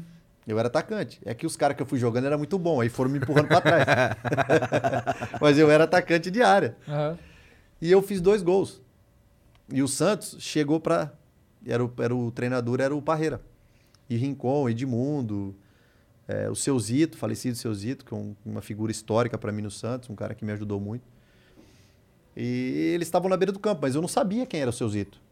Eu era mais novo, né? 19 anos, eu sabia que era o Rincon, Edmundo ali. E aí eu saí do campo, o Seu Zito parou eu. O senhor, assim, bem educado, parou eu. Falou, garoto, quem que é teu pai? Falou para mim. Falei, ó, se o senhor olhar para arquibancada, o senhor vai ver o único, o único cara de chapéu lá é meu pai. Uhum. E meu pai sentava na lateral assim do estádio da Internacional, de chapéu. E aí começou aí. Aí entraram em contato com meu pai, eu voltei pro Guarani, aí que me levaram pro Santos. E aí o Pita, que era o treinador do Júnior do São Paulo, queria me levar pro São Paulo. Aí o, nesse meio tempo, o Pita também acabou indo pro Santos. Então assim, tudo direcionou para ir pro Uhum. Santos. E aí fui pro Santos. E graças a Deus que eu fui pro Santos. Foi tudo positivamente. Assim. Sim, sim, Fui sim. bem recebido. Cheguei lá, fui com 19 anos. Fui bem recebido. Fui, tive uma oportunidade no profissional. Consegui. Eu peguei dois anos muito difícil, né? Foi o ano de 2000 e 2001. Tive uma bagagem, assim, para iniciar 2002 muito positiva. Então foi assim: eu fui através da, da Inter de Limeira. De um jogo lá, eles me viram jogando. Eu fiz os gols. Eles me levaram pro, pro Santos. E ali começou a minha história. Você lembra como foi o seu primeiro jogo profissional do Lembro, Santos? Foi, foi contra quem? Guarani. Ah, foi Campeonato pro Paulista. Guarani? que pariu. Guarani. Eu cruzo, sai uma falta, eu cruzo a bola, o Claudio Miro faz de cabeça. 1x0 pra gente. E eu lembro que eu saí na capa do jornal, assim. Foi bem legal. Ah, são histórias bacanas demais, assim. Eu me lembro que eu, que assim, o primeiro jogo, né? Até hoje dá frio na barriga, né? Como treinador também. É emoção. Mas, a- né? mas agora também é um frio na barriga diferente. Porque imagino que, sei lá, com 10 anos de carreira não tinha mais tanto frio na barriga. Tem, pra- tem. Tem, é? Ah, quando acaba o frio, tem que parar, velho. Porra, que legal, cara. Dá frio na barriga, dá. Não tem como. Imagina, eu, teve um dia eu tava. Eu tava. fui assistir o jogo na casa do, do Pelé, o Edinho. O Edinho ainda tava no Santos. Aham. Aí fomos ver o jogo da Libertadores. Eu tava suspenso o jogo do Santos. Santos e. Acho que foi a América do México. Nossa, ia ser muito ruim esse, né? Você, tá- queria estar lá jogando, aí é, eu tomou tava o cartão. suspenso. É, então. E aí eu fui ver o jogo na casa do Edinho. Aham. Aí chego na casa do Edinho e quem que tá sentado vendo o jogo? Pelé. Pelé. Pô, muito fácil ver o jogo com o Pelé. Porra. eu não vou opinar o jogo em Caralho. Aí tô vendo Nossa, jogo. deve ser uma sensação muito do caralho. Demais, cara. Irmão, todo lado do Pelé É, vendo o jogo. absurdo. Aí o jogo Do tá rolando, Santos, você tá aqui pro cara. Aí a televisão tá lá, você tá olhando pro Pelé. Eu tô olhando pro cara, velho? Aí, tipo, dá, tem uma foto, eu, essa foto é demais. Eu, eu dá da mão pra ele assim e ele me abraça, sabe? E eu tenho essa foto. É tá surreal, né? Pra gente, assim, eu como atleta. Pelé. Aí eu- a gente tava conversando e eu. E eu conversando de futebol no intervalo ali, eu perguntei pra ele assim, falei, cara, e a Copa do Mundo, como é que é? perguntei pra ele. Aham. Você tinha Aí- quantos anos isso? Ah, agora eu tava no Santos já. Ah, tá. tava, tinha 23, 24 Tá. anos. Aí eu falei, pô, como é que é a Copa do Mundo? Ele começou a me falar, sabe? Sabe que- aquela coisa que você não tem gravação, você não tem foto, mas Aham, não tem como sair da mente? sei. Quando eu entrei na Copa do Mundo, a primeira coisa que veio na minha cabeça foi, eu lembrava do Pelé me contando as coisas. Caraca, Caralho. doideira, hein? Demais. Cara, o, 2010. o, o estágio de Copa do Mundo do cara foi com o Pelé, É. né? A palestra eu, foi eu, com o eu Pelé. sempre perguntava, porque o Santos. é, Santos é assim. Santos você vai na padaria, você encontra o Clodoaldo. Aí você vai no, no boteco, você encontra o Chulapa, o Coutinho. Os caras estão tudo lá ainda. é, você vai na praia, velho, você encontra Aham. ali. A história do Santos tá ali. Você vai andando, a cada dois quilômetros você encontra o cara. Você quer encontrar o que bebe cerveja, você vai. Maneiro. Você quer o que tá tomando café, você vai na padaria. Lá tem pra todos os gostos. E os caras são bacanas demais, assim. Me dou bem com todos eles, assim. É, é muito engraçado. E tem essas histórias. Então eu sempre me perguntava, assim, sabe? Clodoaldo convivia comigo lá direto. Pô, como é que é esse momento foi, sabe? Seu Zito. Puta, seu Zito sentava na beira do campo com ele lá depois do treino. Qual que era a importância do seu Zito nesse time aí? Porque eu não sei ah, quem é. total. É? Seu Zito trouxe todo mundo. Entendi. Seu Zito, Diego, Robinho, eu, Renato, Léo. Foi tudo ele que trouxe. Eu, Léo. Renato. O Léo era do União São João de Araras. O, eu e Renato era do, do Guarani. O seu Zito, Foi lá o e puxou todo Teixeira, mundo. né? Que é o presidente. Entendi, que Que foda. também foi um cara assim que posso dizer que, que é um amigo que eu tenho assim. Quando tu chegou lá, o, o Diego o Robinho já tava lá? Tava no. Quem subiu o Diego Robinho foi o Celso Rotti. Uhum. É bom, a gente tem que. Quem colocou pra jogar foi o Leão, mas quem, quem subiu foi o Celso Rotti. Né? Tava na base, né? O o Robinho caneta de grilo, o Diego Mago com a cabeça. Cabeção. Parecia o mini crack. Ele tinha um aparelho também nessa época aí, é, né? Diego, Diego. Eu lembro da o cena Diego de... sempre bonitinho. Diego sempre bonitinho, cabelo arrumado. Você viu agora que é bonitinho? que é? Aham, agora ele usa arquinho. É, não, o Diegão é. Mas sempre foi assim, mesmo novo, assim, né? o Diego, ele, ele foi um cara muito centrado, né? A vida inteira dele, ele foi. Esse cara que ele é no Flamengo hoje, com 17 ele era. Porra. Bem centrado, assim, sabe? Era um- ele era um líder dentro do grupo de uma forma bem autêntica, assim, sabe? O Robinho era o líder da alegria, ele era o líder autêntico, né? Aí tinha. O Renato era um líder silencioso, que é um cara que fala pouco, né? Aí tinha. Cada um tinha a sua liderança. Eu, a mesma coisa de jogo, né? De poder ajudar ali, fazer várias situações é, direita, esquerda, vai para trás, vai para frente. Então, assim, é, nós tínhamos essa, essa versatilidade. Então, engraçado demais. Quando montou isso, aí o Leão, é, chegaram lá, nutricionista, um monte de coisa. Os caras chegavam da praia, de sunga, cheio de areia, aí ia embora, parava todo mundo no- no- na lanchonete que tinha do lado. Aí eu- chegou uma hora que o Leão falou: Ah, quer saber de uma coisa? Os moleques estão jogando pra caramba, larga eles comer o que eles quiserem, larga eles do jeito que eles querem. E aí as coisas andavam, cara. Era uma alegria assim. E aí, campeão surreal. brasileiro. É, mas tem uma, foi uma É. overdose de talento esse ano também aí, É, né? Que, esse time É, foi foda mesmo. Não, Porra. a, gente, a gente costumava brincar, né? Que não era igual índio. Atacava todo mundo. Quando a bola passava do meio, meu amigo. Ah, atacava. E alegria, alegria. A gente tinha, tinha muito isso, né? A gente sempre comentava antes dos jogos, assim. Já falei sobre isso. É, dia de jogo de Santos era dia de alegria, a gente falava. A gente comentava. A gente tá indo. Porque assim, a gente comentava que o Santos vinha numa pressão muito grande, né? Num, num, foram 18 anos sem ganhar nada do Santos. Uma conquista muito. Era um peso. E a gente comentava, falou, cara, a gente não tem culpa disso. Uhum. Vamos, vamos fazer o seguinte: vamos sorrir e vamos jogar. Vamos entrar no campo? Velho, vamos enfrentar o Corinthians, São Paulo, Palmeiras, o Grêmio tal. Difícil, os caras são bons. Bom pra caramba. Mas, meu, vamos fazer o nosso. Vamos jogar. Vamos nos divertir.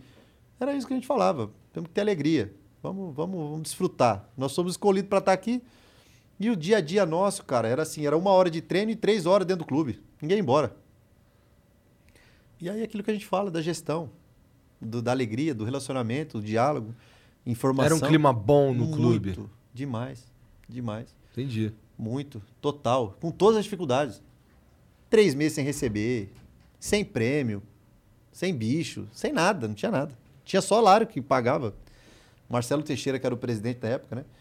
É, cara que, cara que foi assim um pai para nós. É, quando as coisas foram melhorando, ele passava para nós assim e falava: Ô, Elano, passa lá que tem um aumento.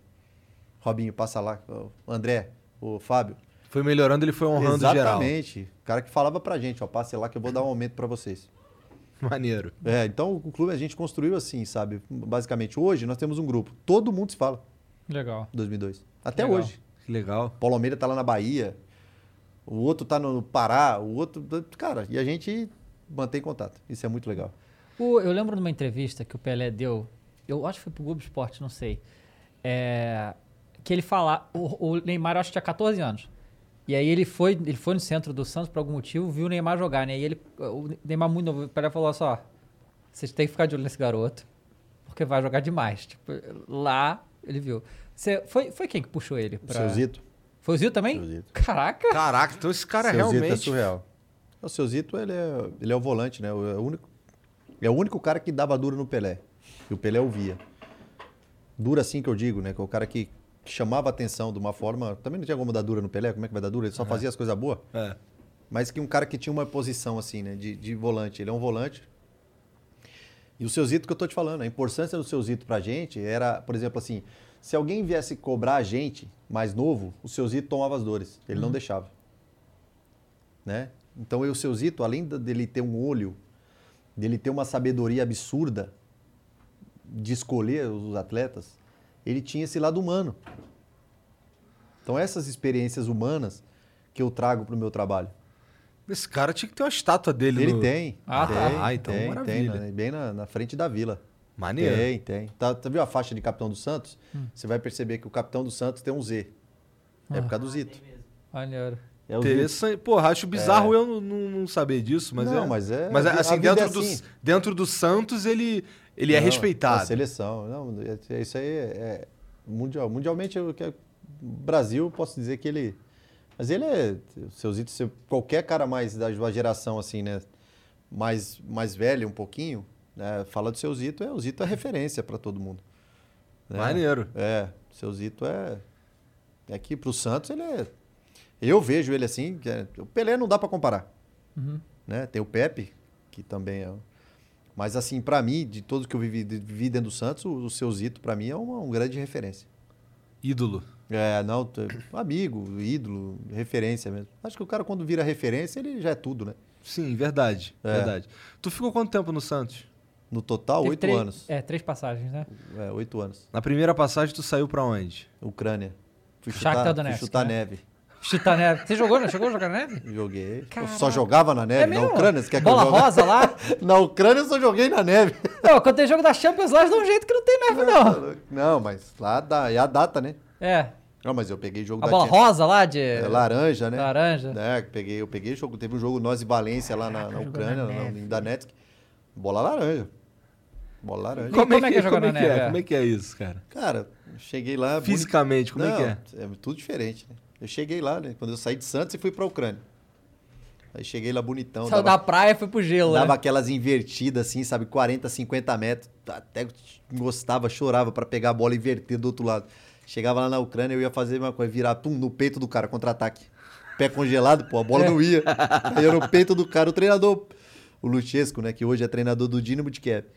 Ele falava, é lá, não sei o quê. Eu falava, pô, tô tentando, meu pé tá congelado, pô. E não ia a bola, não ia. Aí depois você vai se adaptando, né? Aí você já não consegue chutar mais longe, você chuta mais perto, né? Porque você já sabe que não vai chegar. A bola rola direito na neve? rola. E Rola. quando pega, e quando você volta pro segundo tempo? É que os caras têm tudo. Tem trator, Aham. tudo que melhora, sabe? Mas quando começa a nevar no meio do treino, aí às vezes neva e dá aquela garoa. Forma aquelas né? crostas de gelo assim, ó. Uma Cara, cair ali, pra escorregar. cair ali, corta tudo a perna. Caraca. É, nossa, depois do jogo você chega em casa assim, ó, orelha, a, a ponta dos dedos, ponta Tudo do moído. pé, tudo congelado assim, né? Então você demora assim meia hora, uma hora pra voltar ao normal. Aí você tem que tomar cuidado, né? Pra você tomar banho, então você tem que chuteira, ela é maior do pé, né? Número maior, porque se você quebra o dedo e a chuteira Lucky Land Casino asking people what's the weirdest place you've gotten lucky? Lucky? In line at the deli, I guess? Haha, in my dentist's office. More than once, actually. Do I have to say? Yes, you do. In the car before my kids' PTA meeting. Really? Yes. Excuse me, what's the weirdest place you've gotten lucky? I never win and tell. Well, there you have it. You can get lucky anywhere playing at LuckyLandSlots.com. Play for free right now. Are you feeling lucky? No purchase necessary. Void where prohibited by law. 18 plus. Terms and conditions apply. See website for details. apertada, se você quebra o dedo jogando, você não consegue mexer, ela congela, é perigoso você perder o dedo. Então você tem que estar com Caraca. chuteira maior. Se quebrar o dedo, você mexer, sentir dor, você para, né? Aham. Que Então tem, uns- viagem. tem umas particularidades assim que é muito difícil. Você fala, cara, pô, o cara não tá conseguindo jogar. Ah, trava, trava tudo. Aquele dois minutinhos ali que alguém cai ali, machucado. Pra o cara recuperar, se você gelou, ferrou. É, que tem aquela coisa também do. Eu, por exemplo, tenho uma lesão no meu joelho de, de, pra vida toda. E no frio ela dói, sabe? É comum, né? Então, assim, imagina num frio desse aí, É. com as Não, lesões. Eu já pedi pro treinador não me colocar. Por causa de. Eu tava no banco, ele me Aham. chamou pra entrar, eu pedi pra ele, falei, mister, posso pedir uma coisa? Ele pode. Não tenho como consigo entrar, não. Falei, tô congelado. Caramba. E aí não entrava. É, Tem esse entendimento também, principalmente pra gente do brasileiro. Por isso que precisa da adaptação. É, né? Então, eu fui pra Ucrânia em 2005. É, o Shakhtar é, normalmente tem bastante brasileiro. Tinha um montão Tem. na sua época? É, ele é muito. é, o presidente, eles são muito inteligentes, né, cara? Aham. Eles nunca vendem um cara. Eles nunca vendem um cara do, do clube por menos que eles compraram. Uhum. Né? Eles compram os caras certo, compram o cara caro, mas ele vende por mais. Você pega aí o William, que tá no Corinthians, por exemplo. Eles compraram o William por X e venderam por 2X. Eles compram esses meninos que, que eles estão lá agora, o Luiz Adriano, por exemplo. O Luiz Adriano chegou quando eu tava. Pô, o cara lucra coisa de 10, 15 milhões de euros pra frente. Tá certo. É, o cara é visionário, assim. Tem uma galera forte que trabalha. Quanto tempo levou pra tu se adaptar, cara, pra jogar na neve? Saí de lá e não consegui me adaptar. Caramba. ah, foi quando você foi pra Turquia? Eu jogava, mas eu não conseguia me adaptar, não. Foi quando você jogava, foi- mas Foi quando você foi pra Turquia? eu fui para pro City. Ah, eu foi vim pro pra City. Inglaterra. Eu saí da Ucrânia, vim pra Inglaterra. Aí foi, curtiu pra caramba a Ah, Inglaterra. a Inglaterra. Eu não deveria ter saído, né? É. Deveria Não? ter ficado mais na Inglaterra. Por quê? Ah, cara, jogar Premier League é, Entendi. Outra Pelo parada. tesão de jogar na é Inglaterra. surreal, assim. Uma coisa muito organizada, o campo que nós estamos falando. Eu gosto de jogo rápido, né? É que a gente tá falando que você foi pro City antes desse boom de, de É. dinheiro, né? Que eles tiveram, mas você já falou que já era incrível Ah, desde já sempre. tinha, né? É. Não é igual agora, né? Claro. Mas para se. É por isso que eu digo visionário do negócio. O City só se tornou o que é agora por causa da campanha que nós fizemos aquele ano. Uhum. Porque o City já tinha sido vendido por um tailandês. Tá mandando. É, o presidente do clube era um tailandês que já tinha comprado. E aí o que aconteceu? O tailandês comprou o clube, montou o time todo. Nós fizemos uma campanha surreal, ninguém esperava. Nós acabamos o campeonato em sétimo. Para acabar o campeonato em sétimo na Premier League, Uhum. era o time, era o, o United do Ferguson. Aí tinha o Chelsea. É Lampard, é, Anelka, Shevchenko. O Arsenal na época boa. É, porque- Lampard, Balak. Aham. Cara, era esse nível dos times. Aí era o Arsenal do Gilberto Silva, Uhum. do Edu. Esses caras dão um time meu, surreal, os caras. Fábricas. E, então, assim, você, e tinha, você acabar o. Você acabar o campeonato da Premier League em sétimo e nós conseguimos classificar o time para a UEFA depois de 20 anos e ganhamos os dois clássicos do United. Uhum. Cara, o United, Cristiano Ronaldo, Rooney, Giggs, Scholes, Rui Ferdinand, Van der Sar, Evra. demais. E o time do, do, do Alex Ferguson. É, né? Time massa, o time ganhou tudo. E nós conseguimos ganhar os dois clássicos. Com isso, a cidade, o torcedor do City, cara, ele é louco, assim, é apaixonado. Apaixonado. Estádio cheio, todo momento. E o City nunca tinha ganho as coisas. E nós começamos a ganhar esses jogos, começamos a classificar o time para a UEFA e tal. Cara, aí virou uma, uma sensação. E, consequentemente, houve um, uma valorização do clube. Aí o tailandês Com essa bem. valorização, o cara tinha alcançado o objetivo. Aí o Sheik veio e comprou. E aí virou essa potência, Uhum. mas eu não tenho, eu não tenho dúvida que, que essa valorização, com certeza. Eu não fiz parte, pode não fiz parte de conquistas, assim, conquistas de título, como foi feito, né? É, mas assim, dessa, de, de- de- de- dessa reestruturação, eu não tenho dúvida que foi feita, assim. Mas aí então você, você saiu de lá por, quê? Ah, porque eu estava um ano antes da Copa, 2010, né? 2010. E aí houve uma troca de treinador, saiu o Sven, que é o sueco, o Sven Gorerex, que é o sueco, e entrou o Mark Hughes, que é um galês, que hoje trabalha na Premier League, e ele veio com mais 15 jogadores. E, consequentemente, eu joguei menos. Uhum. E eu estava muito preocupado, porque eu era titular da seleção brasileira e queria jogar a Copa do Mundo 2010. Porque era para eu ter ido para a Copa 2006 também. Só que como eu fui vendido do Santos para a Ucrânia, eu acabei não indo para a seleção mais. Porque na época não era tão agora como é agora, né? Essa questão de internet, a questão de jogos, todos os jogos passam em Aham. algum canal, ou o internet, ou Na Ucrânia tu meio que sumiu. Sumi, fiquei sumido, né? E aí acabei não indo. 2006. E aí 2010 eu falei, não, eu sou titular, eu quero jogar uma Copa, né, cara? E aí eu acabei acabei chegou um turco lá. Na verdade eu não tinha programado para ir. Uhum. Aí meu empresário me ligou um dia, uma hora da manhã. Você tá onde? Eu falei, tô em casa, pô. Uma hora da manhã, tô em casa. Não, tô aqui no hotel, no centro de Manchester, vem aqui. Agora? Falou, não, vem aqui que é sério. Tá bom. Peguei o carro, fui lá. Cheguei lá, tinha um turco, Haldum. O cara falou pra mim, vambora. Falei, embora pra onde, cara? Falou, Galatasaray, amanhã. Falei, não, vou pra casa. Preciso falar com a minha esposa. tal, tal. Voltei pra cá de madrugada. O cara, é real, o cara queria só Real, te levar assim? Real, não. Eu fui embora no dia seguinte. Caralho. No dia seguinte. Aí eu fui para voltei pra casa, minha, acordei minha esposa de madrugada. Aí abre a internet. Vamos mais mala aí, vamos pro É, não, abri a internet, né? Porque a gente, a única coisa que eu falei, eu falei, ó, a questão do colégio para minhas filhas. Minhas filhas estão instaladas aqui na Inglaterra, estuda, né? E essa questão da língua, né? eu tenho minha, minha filha tem 15 anos, ela fala quatro línguas, né? Caramba. É. E eu me preocupo muito, assim, com as duas, com as três, né? Questão de colégio. Porque eu quero que elas sigam, assim, tudo que, que seja Claro. positivo para elas, de, que eu posso deixar para elas, eu estudo. Trabalhar, elas vão ter que trabalhar. É, Então, assim, aí eu fui para casa, aí, onde é o colégio, aí tinha o mesmo, em Istambul. Eu não conhecia Istambul, né? Pô, Istambul é maravilhoso. Se vocês não foram conhecer Istambul, pode ir passear. Você é louco, Istambul é show de bola. Fantástico Istambul, em todo sentido. É. Nossa, maravilhoso. Pode ir. Fazer um passeio, fala, vou para Istambul. Vai. Maravilhoso. Aí fui para Istambul. Aí busquei lá na internet, escola, tinha o mesmo colégio que tinha na Inglaterra, tinha em Istambul. Que E bom. aí isso acabou pesando, assim, sabe? Falei, não, eu vou ter oportunidade, vou jogar. boa. E aí eu conversei com ele. Aí eu falei, não, mas eu só quero pedir uma coisa. E valores já tinham acertado tudo. Aí eu falei, ó, eu só preciso fazer uma preparação que eu preciso jogar a Copa 2010. Ele falou, tá bom, só fala o que você quer. E aí eu montei uma programação para que eu pudesse treinar e jogar no Galatasaray de acordo com o que eu fizesse para chegar bem na Copa do Mundo 2010. E aí não teve como de não ir, né? Então, tudo que eu pedi, o cara falou sim. Porra, legal. Eu falava, ele, yes. Yes. Assim que é bom, né? Eu falei, então vamos embora. Aí eu fui, por isso que eu fui pra Turquia. Aham. Mas foi muito legal. Galatasaray é surreal. Torcida. É muito legal. Puta time. E como é que foi tua primeira convocação, cara? Cara, minha Foi primeira sem querer? Quer dizer, assim, você sabia? Tu sabia que tem pra Não, não seleção? sabia. Não sabia porque minha primeira convocação foi no lugar do Kleberson. Uhum. O Kleberson teve uma lesão e eu fui convocado. Já saí, tinha saído a convocação.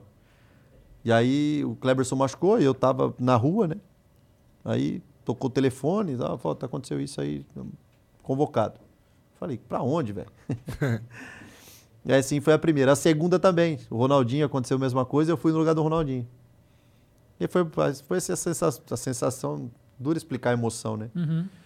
Mas é surreal, assim, porque era obrigatório apresentar de terno e gravata, né? É. É. Aí sai correndo atrás de terno e gravata, né? Pra apresentar. cabelo gigante. Maneiro. E aí, a hora que você chega, né, cara? Você chega no, no aeroporto assim, vem cada um de um lado, né? É legal pra caramba. Mas como é que é? Como é assim? Tu, tu, foi, tu ficou sabendo que foi convocado, daí tu tinha que se apresentar o quê? No dia seguinte? É, nessa situação sim. Né? Essa situação foi no dia seguinte. É pior. Por quê? Porque você chega, os caras estão todos lá. Normalmente, a convocação é o quê? 15 dias antes você já sabe. Você já recebe uma, uma- O clube recebe uma notificação da CBF informando. Aham. Porque o que acontece? Quando você é convocado, nesses 15 dias, é, você já é informado. Depois do. E tem no- ne- nesse, nesse documento tem o seguinte: o jogador convocado, depois do jogo, ele é obrigado a se apresentar no clube na primeira hora possível. No voo seguinte, que o primeiro voo que tiver, ele tem que retornar, ele não pode. Porque isso é responsabilidade da CBF. né? Então você pode perceber que o jogador não falta no dia seguinte. Aham. Quando ele é convocado, ele volta para a cidade, ele tem que se apresentar no clube. Isso é uma norma. E quando você é convocado com 15 dias antes, você se prepara. Você sabe quem vai, você sabe como chegar, né? Então, tudo. Agora, quando você chega de primeira, que nem na primeira convocação, no primeiro jogo, pô, foi lá em Maceió. Os caras estavam treinando já. Eu subi no campo, imagina, Ronaldo, Cafu, Roberto Carlos, Dida. Bom, a galera, assim. Aí eu entro, eu, no campo, todo mundo treinando, eu entro. Pra dar uma corridinha. Aí eu entro e os caras. Boa, parabéns aí, chegou atrasado já, primeiro. Sabe? Então, assim, pô, dá vontade, Sacanagem. dá vontade de cavar um, um buraco, velho, e entrar debaixo da terra, assim, porque, é, pô, você olhar pros caras, né, velho? Mas quando tu, quando tu tava veterano de, de seleção brasileira, tu sacaneava os mais novos também? Ah, cara, um pouquinho, é bem pouco, assim. né? Só o Felipe Melo tinha que pedir benção pra nós. Entendi. Ele é bravo, assim, o Felipe Melo, mas ele é um. O Melo, o Melo é um cara que eu gosto muito. Entendi. Eu sacaneio ele, assim. E jogar a Copa do Mundo foi que nem o Pelé falou, cara? Ah, velho. Eu queria ter jogado igual o Pelé, né? Mas, Mas aí é muito difícil também. Não, é né? impossível, né? É. É, não é difícil, não. É. É, impossível. Não dá Cada um mais. na sua casinha. É, Cada um é, na sua é. bicicletinha. É, é surreal, assim, a Copa do Mundo, né, cara? É surreal porque quando eu cheguei na coletiva de imprensa a primeira vez na Copa do Mundo, tinha 600 repórteres. Caraca. Tu nunca tinha visto isso? Nunca. Ah, tinha visto, mas... Mas assim, não, tu não tava lá. Entrevista dos outros. Entendi, entendi. Eu, eu participando daquilo ali, não, né? Cara, é, você chega numa sala, você olha, você fala: Caraca, isso aqui tudo é pra mim, velho? Pra me ouvir isso Porra, aqui? tô famosão, mano. Falei, cara, cheguei mesmo, hein? Consegui. é, isso aí te dá força também, né? Você olhar pra tudo isso, né, que te dá coragem, né? Porque eu falo, não adianta também chegar, tem que ter coragem pra passar por ela, né? E é isso. Cara, eu fui escolhido. Pô, eu fui convidado por vocês pra estar aqui, velho. Felizão, me amarrando. Por quê? Porque, cara, são pessoas que me dão a oportunidade de falar aquilo que eu faço, aquilo que eu sou, aquilo que eu tenho coragem, de, que eu tenho vontade de ser. Então, assim, eu valorizo tudo, tudo que eu, que eu, que eu vivo na minha vida, eu valorizo, sabe? Que nem agora, eu, eu vou jogar, eu dou entrevista, às vezes tem um repórter. A coletiva de imprensa é dois caras. Não tem problema nenhum. Eu, eu faço a Série D com a mesma alegria que eu vou fazer a Série A. A minha alegria de ter chego no Santos em 2000, e 2000 em janeiro, de fevereiro, março de, de 2000, foi a mesma alegria que eu tive quando eu joguei a Copa do Mundo. A mesma entrega, o mesmo sonho. E é o que eu vivo agora. Eu Entendi. vivo o meu sonho cada dia. Eu acho que é possível alcançar os meus sonhos. Não é fácil, nem um pouco. E quando eu estava nessa coletiva foi isso. Eu me lembro que a Fátima Bernardi perguntou para mim, né? Falou: "Pô, você é sua primeira Copa do Mundo. Você não tá com medo? Ou você não Como é que você se sente, né, melhor?" Falei: "Fátima, falei: "Cara, eu jogava bola no meio da canavial com meu pai. Agora eu fui escolhido para estar aqui para jogar a Copa do Mundo, eu vou fazer o quê? Posso, pode, vocês podem esperar muito de mim o quê? Dedicação, vontade, entrega para eu poder deixar vocês felizes. Que, consequentemente, todo mundo aqui, os brasileiros, estão torcendo para a gente. Para que a gente consiga tenha êxito naquilo que a gente vai fazer, né? E é isso, cara. Eu, eu, eu sou muito pé no chão, assim. Eu valorizo muito as coisas que as, as pessoas, as, as, as coisas, os momentos que eu vivo, né? Lógico que nem sempre dá pra gente lembrar de todo mundo. Às vezes a gente Claro. esquece, né? Mas eu acho que a essência de tudo é, é a gratidão naquilo que a gente viveu e coragem pra gente viver daqui pra frente. É assim que eu, que eu busco a minha vida hoje. Lá fora tu jogou no, no Galatasaray, no, no Shakhtar Donetsk, e no City. No City. no City. E E... na Índia, né? Na Índia. Cara, isso... Cara, eu nunca é- conversei é, com ninguém que que jogou, na, Índia. né? Exatamente. Mas eu sou meio maluco assim mesmo. Mas como é que foi- você Eu, foi quando parar eu, fui, na eu Índia? fui o primeiro a ir pra Ucrânia também. É? É? É. É, hoje vai todo mundo, né? É, É, muito tá comum, bonito, né? Hoje tá, hoje tá bonito, né? É. Hoje tá gostosinho, hoje tá tudo aquecido, hoje tem shopping. Entendi. Hoje tá bonitinho. E na Índia, como é que foi, cara? Porra, na Índia, cara, eu tenho saudade da Índia, sabia? É mesmo? É. É surreal a Índia, cara. É surreal. Assim, é difícil eu explicar pra vocês. Mas e o futebol lá? Era Ah, o muito futebol diferente foi- também? Futebol, é, futebol foi maravilhoso. Por quê? Foi criada uma liga de três meses só. E essa liga de três meses, eles tinham um jogador principal para cada time. E eu fui pro Chennai. Chennai é o nome da cidade também. Eram quantos times lá? Eram oito times. Hoje? O Del Piero tava no time. Del Piero? É, o Del Piero, o Trezeguet, a Nelka. Caramba! Materazzi era o treinador do meu time. Então foi feito assim uma seleção, uma, uma- foi bem legal. E uma liga, quem, quem transmitia os jogos da, da Indian Super League era a Premier League. Que maneiro. Era, o- era a Premier League, era muito, muito organizado. Todos, isso que eu digo. Os jogos eram o quê? Todo dia, sete da noite. Uhum. A televisão, Lá o calor desgraçado também, né? então, sete da noite começava os jogos. Todos os jogos. Então, todo time jogava. Tinha, segundo, tinha jogo segunda, terça, quarta, quinta, sexta, sábado, domingo. E era muito legal. Tinha jogo todos os dias. No mesmo horário. E o time... E a gente fazia, às vezes, três jogos na semana. Caramba! É, porque era curto, né? Aham. É, só que a gente não treinava muito, né? E, cara, foi muito legal. E aí eu falo, eu volto para esse lado humano, que é o que acontecia no meu time.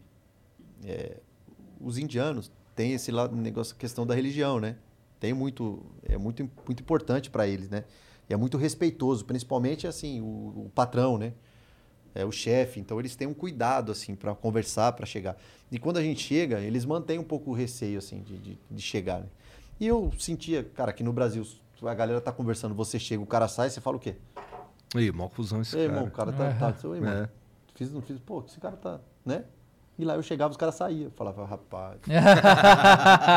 eu falei, tô ficando puto, mano. Falei, ainda mais eu que gosto da resenha, gosto de sentar e tomar um café, tomar um chá. e- Cara, que nada, velho. E fui. Aí eu chamei a menina que trabalhava comigo lá, o tal da Anuxa lá, uma menina lá. Falei, Anuxa, por que que eu chego e esses caras saem? E fala, em inglês? que Você falava Inglês, lá? Inglês, inglês. né? Eita, engraça- engraçado que na Índia são mais de 32 diale- dialetos. Puta merda. E entre eles, dentro do país, às vezes eles não se entendem. Por causa dos dialetos. E aí faz o quê? Fala inglês. Fala inglês. É muito grande, um bilhão de pessoas, né? É um negócio muito, é, muito não, é grande. surreal. E aí, cara, por que, que todo mundo sai? Eu Falei pra ela. Aí ela falou pra mim, falou assim, cara, eles têm um receio, assim, né? Porque ele, ele ficam com vergonha de, né, de chegar, de estar junto. E eu falei, sério? Eu falei, cara, que loucura, velho. Aí, o que, que eu vou fazer? Aí chegou, teve um dia que eles estavam conversando, eu tinha um menino parado assim, um jogador do meu time, e eu vim andando, cara, e abracei o cara. Abracei ele. Ele não acreditava que eu tinha abraçado ele. tipo assim, porque não é normal, né? Aham. Cara, ali mudou tudo. Os caras ficaram meus amigos, aí eu pedia pizza e pedia vinho no meu quarto, eles iam comer e beber comigo lá. Aí, come- com- aí comprei uma caixinha de som, aí virou Brasil, né? aí botava a música lá, eles botavam a música da Índia lá, a gente começava a dançar. Cara, e aí é o que eu falo. Um abraço, eu não sabia. Então, eh, eu sinto saudade por causa dessa afinidade que eu, que eu, que eu adquiri com eles. Mas E a durou dona- três meses só, né? Três meses. Três meses. Aí eu fui, a dona do meu time eh, virou minha amiga, né? Amiga da minha família. Ela pediu, ela fez eu levar minha esposa, levar minhas filhas para ela conhecer. Aí levei todo mundo para a Índia. Aí tinha, uma, aí tinha uma cobra dentro do meu carro. Tinha uma cobra. É. Como assim, cara? Eu fui sair para o aeroporto, tinha uma cobra dentro do meu carro. É porque lá. Porque lá os animais é livre, né, cara? Eles Porra, não mas uma cobra Uma no carro é cobra, foda. Uma cobra. E, Mas, calma mas aí, tava, mas- tava onde no carro? Tava cobra? dentro do carro. Eu liguei, o- eu entrei no carro para ir para o aeroporto de táxi. Aham. A gente ia sair para jogar. Aí eu fechei a porta do carro, eu tava no banco de trás. Eu fechei e travou a porta. Aí eu fui e liguei o carro, do, tava sem ar. Aí eu liguei o carro, porque lá é igual a Inglaterra, né? Do outro lado, lá né? direito. E eu tava parado atrás do passageiro do lado esquerdo. Aí eu botei a cabeça no, no banco da frente para mexer no telefone, liguei o carro do taxista, liguei o carro para ligar o ar. Tava desligado o ar. Cara, a porta do lado de lá tava aberta, do lado direito, atrás do motorista. E eu tava do lado esquerdo, só que eu bati a porta do táxi lá, bate e trava. Por quê? Porque os caras às vezes não saem sem pagar. E aí eu tô parado no telefone. Quando eu saio uma cobra debaixo do banco do motorista. Caraca. Cara, e eu venho pra cá e dou murro na porta e nada, e a cobra vindo.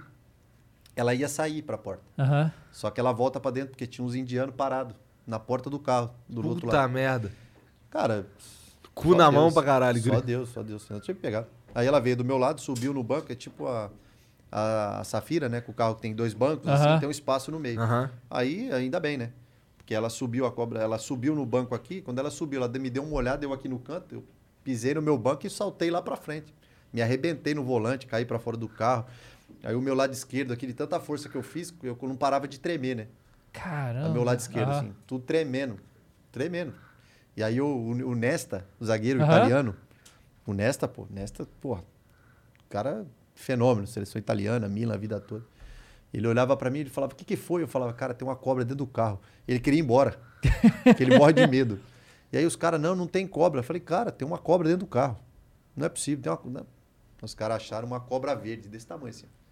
Quer que eu depois eu vou achar a foto, eu vou mandar pro Juca, o Juca manda pra vocês. Que doideira, cara. Você, sou- você soube se era venenosa essa aí?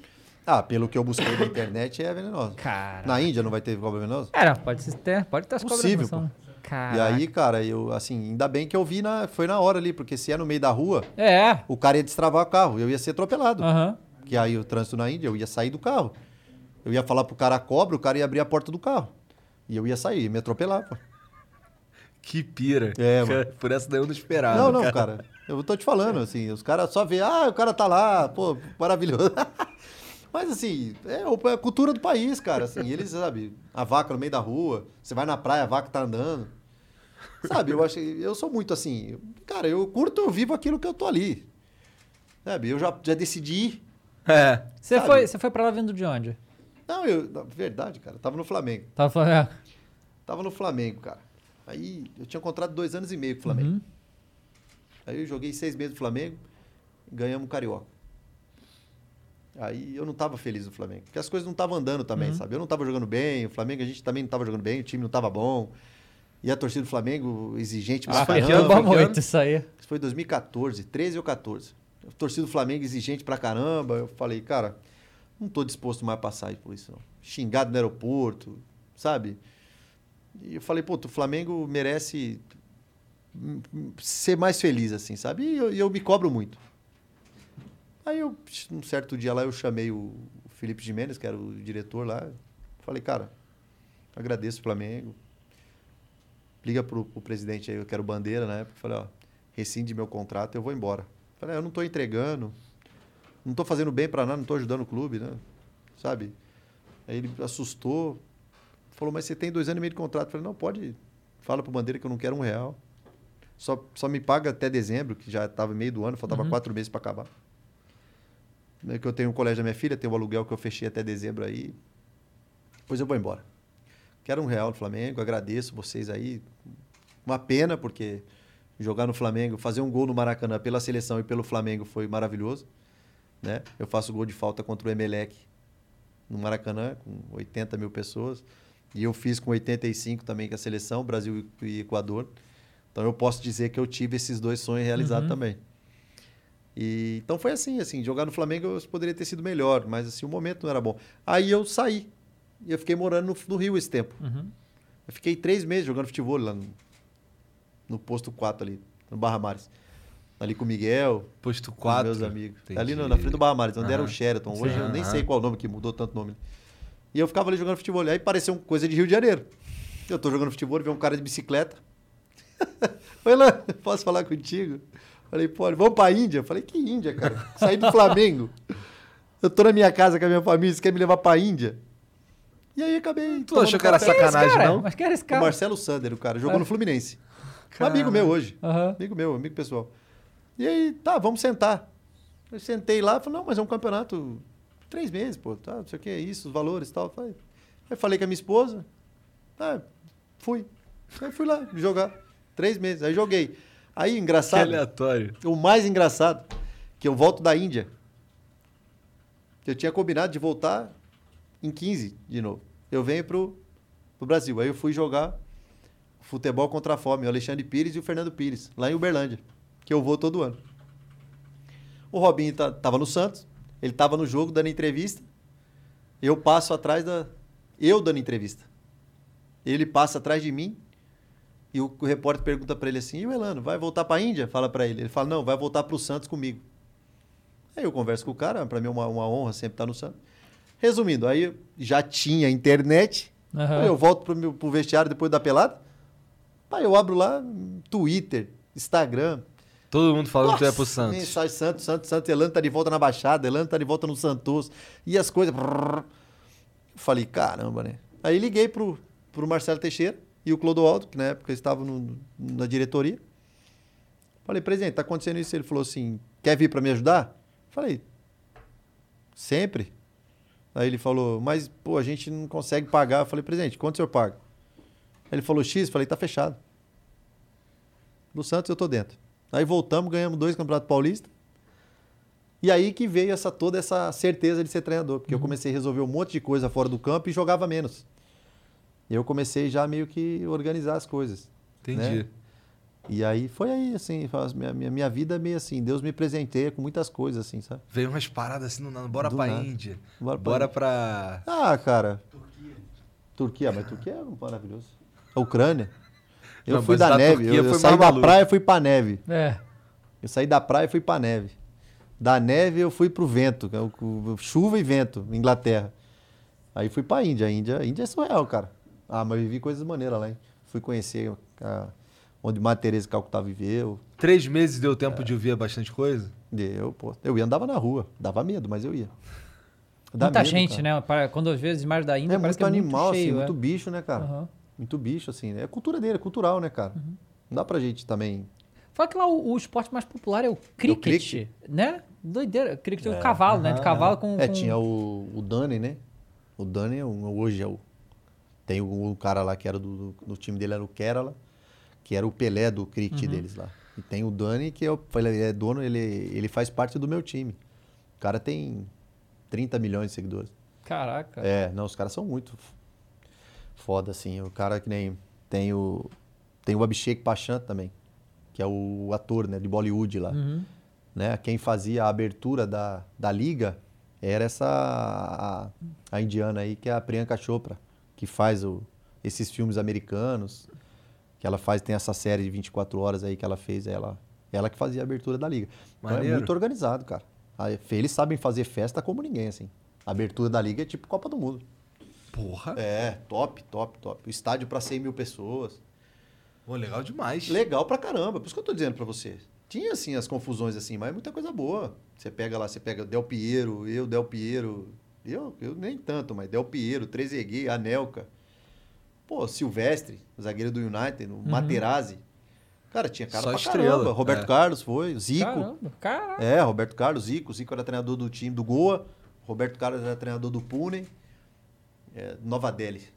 Entendeu? Então, assim, tipo, foi toda essa galera. Cara, morava todo mundo em hotel, sabe? Hotel 5, 6 estrelas, assim, paga pela ali. O time inteiro morava no hotel. Porra. É, foi bem legal, assim. Maneiro demais. Experiência foda. Isso daí É, pouca gente pode que- dizer que teve. Ó, já vinha já Istambul. Duas, duas, duas rotas de viagem pra vocês. Istambul e Índia. Índia é deve ser um surreal, rolê cara. maluco mesmo. É né? maluco, velho. É maluco. Mas tem que ir, cara. Tem, tem a comunidade brasileira em Goa, né? Uhum. É. E assim. Mas foi inglês, né? Dá pra se virar com inglês. É, mas não precisa falar, não, só vai. É. Mas a Cara, gente se vira. vai, dá, dá, pra, bota- dá pra se virar, dá pra se virar. Dá, dá, dá. dá. Ô, Jean, tem mensagem aí pra nós? Tem mensagem. O Matheus já tá apontando pra mim ali, ó. Ó, Fazer é. sinalzinho? É. Tá bom. Então vou ler a primeira aqui. O Gabriel Piovesan mandou: Salve, salve família. Elano, meu querido, em 2012 fosses contratado pelo Grêmio e contigo outros nomes importantes e renomados também. Em 2013, a expectativa criada pelo torcedor para aquela Libertadores era muito alta. Por que aquele time não deu liga? O que faltou? Cara, eu, eu acho que deu liga, né? Que nós acabamos o Campeonato Brasileiro em terceiro, né? Que no Brasil isso não valoriza muito. Não tem Pois É, É, não, né? aqui é só quem ganha, É. né? Realmente a gente tinha um timaço, né? O Grêmio, né? É, mas eu acho que assim que o principal prejuízo para aquele time foi a, no momento mais importante da nossa carreira. Lembrando também que jogar no Grêmio para mim foi muito bacana. Morar em Porto Alegre, aprendi a tomar vinho lá e cara a, troca de- do, do Olímpico pro para arena Pra arena, né? no meio da Libertadores. Você acha, você acha que se prejudicou demais? Ah, trouxe um. Porque assim, é, se você for buscar as origens dos times, né, cara? E o Grêmio, ela tá, o Grêmio e o, e o Olímpico é uma ligação muito forte, Uhum. Principalmente torcedor. Então, para você fazer essa transição assim de um mês para o outro, né? E eh, o que aconteceu? O gramado da, da arena estava soltando, prejudicava demais o jogo. E aí o que aconteceu? Aí nós, eu faço o gol lá na pré-Libertadores, aí cai a, aí cai a, a grade atrás do gol, aí cai um monte de gente lá. Aí, tem, aí na sequência também teve que fechar aquele espaço da arena, era onde a Avalanche ficava. Então assim, houve, trouxe um politicamente, estava tendo uma troca do Odone Uhum. pro, pro, pro Koff. É, cara, então assim, houve uma, uma série de coisas acontecendo no meio ali que nos trouxe assim um, um prejuízo na sequência da competição. Porque o time, realmente o Grêmio a gente tinha um time muito forte. né? Bom, o Acriano mandou aqui. Elano, como era o Cristiano Ronaldo? Ele é cheiroso? Lindo. O Acriano tem uma tara nele. Cristiano, o Cristiano é interessante assim, porque todos, as- todos os momentos que eu convivi com ele, Mary redeemed a $50,000 cash prize playing Chumba Casino this year. I was only playing for fun, so winning this was a dream come true. Chumba Casino is America's number one social casino experience. It's serious fun. With over 80 casino style games to choose from, you too could win life changing amounts of cash. Be like Mary. Log on to chumbacasino.com and give them a whirl. That's chumbacasino.com. No purchase necessary, void or prohibited by law. 18 plus. Terms and conditions apply. See website for details. The voice in the preceding commercial was not the actual voice of a winner. contra, né? No City, na Inglaterra e, e também na seleção, com o Brasil e Portugal. É, ele é um cara muito legal, assim, sabe? Ele é um cara muito. Gente boa. é, ele é um cara muito bacana mesmo, de, de, de- de vestiário, de conversa, assim. Kaká, que é um grande amigo que eu tenho, também sempre teve boas referências, assim, sabe? É um cara muito determinado naquilo que ele quer. E jogar contra, assim, ele é um cara que, cara, ele quer ganhar. Ele, né? Tá e ali certo, dentro. porra. E ali dentro o couro come, né, cara? Cada um defendendo o seu ali, mas. Eu até tenho uma camisa dele, né? Eu tenho uma camisa dele do United, né? Você trocou durante o jogo? Troquei. Uhum. Não sei se ele tem a minha, não, mas ele tem a dele. a dele eu tenho. Maneiro. Bom, mas daí ele continua. Como foi fazer o City voltar a ganhar do United? Sendo que antes da tua chegada lá, o City não conseguia vencer o clássico. Essa trajetória do City ajudou bastante na construção do gigantesco City de hoje. É, Olha, foi o que tu falou, né? É, isso aí, cara. Ah, você. O que acontece pra gente que. Acho que as origens, ela tá ligada em, tudo aquilo que a gente faz. E eu olhava torcedor do City, cara. Sabia que você olha pro cara, você via que aquele cara sofria, que o time dele não ganhava de ninguém? Ganhava, mas sofria, sabe? Meu time, cara, meu time sempre brigando pra não cair. Aham. Quando isso aconteceu, nós ganhamos do United, cara, dentro do Old Trafford, Caramba. de 2 a 0. É.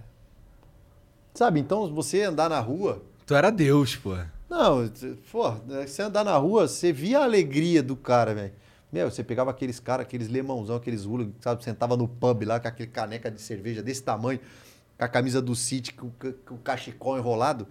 Cara, aquilo ali pra mim, sabe? Poder resgatar um pouco da alegria de cara, todo torcedor, né, cara? É gostoso, né? A gente que vive no futebol, a gente, na verdade, a gente vive pro torcedor. A gente quer ganhar, a gente quer conquistar títulos para a gente ver a alegria do torcedor. E no City não foi diferente, cara. Vou- Maneiro. E um, do- do- um título importante para o torcedor do City esse ano aí é exatamente isso. Dentro do mesmo campeonato a gente venceu os dois clássicos. Esse foi uma conquista, assim, que, que consequentemente, eu acho que a val- valorização nossa, eh, ela veio devidamente por esses dois clássicos, não tenho dúvida não. Maneiro. O Diego P. Dias mandou: Fala, Elano, sou, sou, sou Santista e sempre curti teu futebol. Sempre choro vendo teu gol no final de 2002. Você acha que o Brasil teria ido mais longe com você na Copa em 2010? Eu também sempre vejo aquele seu gol absurdo de falta pelo City. Falta gente, falta gente que bata na bola como você hoje em dia. Por quê? Olha, o Santos é. Agradeço, né, cara? Como é o nome dele? Desculpa. Ele é o Diego. Diego, agradeço aí, cara, pelo carinho, né? Todos vocês aí pela pergunta. Cara, o Santos é que eu te falei, a ligação, né? A gente tem das conquistas de 2002 é inesquecível, né? Por tudo, tudo aquilo que, que o Santos vivia. E para mim também foi o primeiro.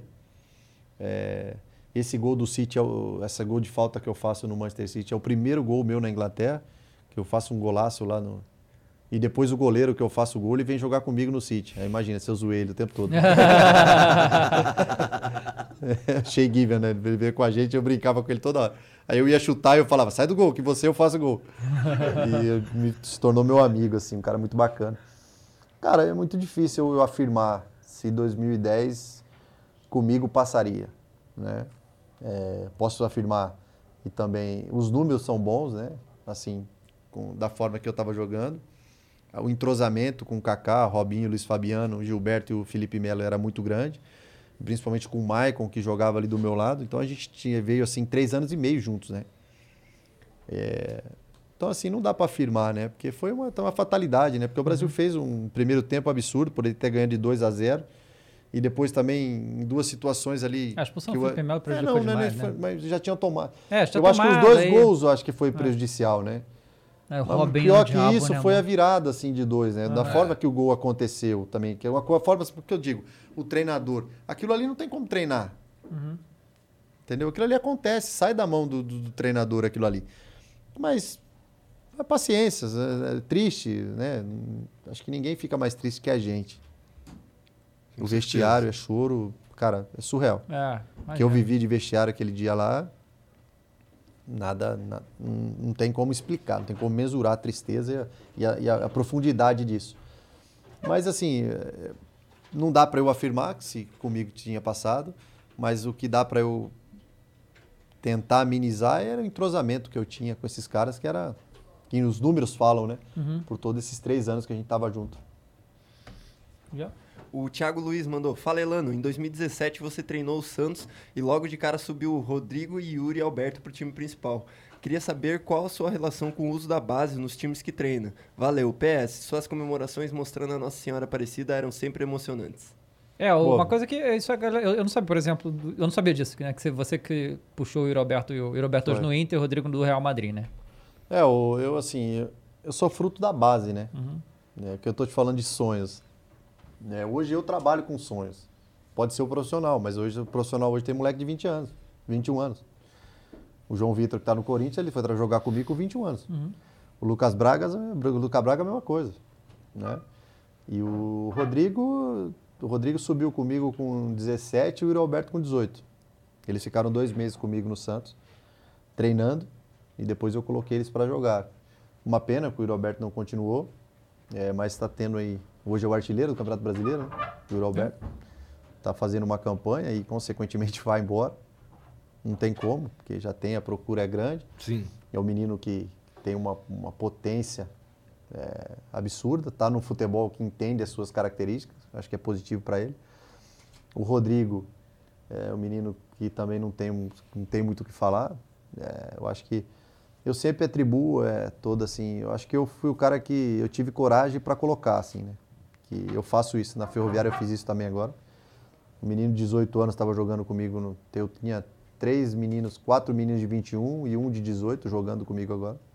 Lógico que tem que ser bom, né? Que a gente precisa do resultado, então Claro. eu tenho que colocar os bons.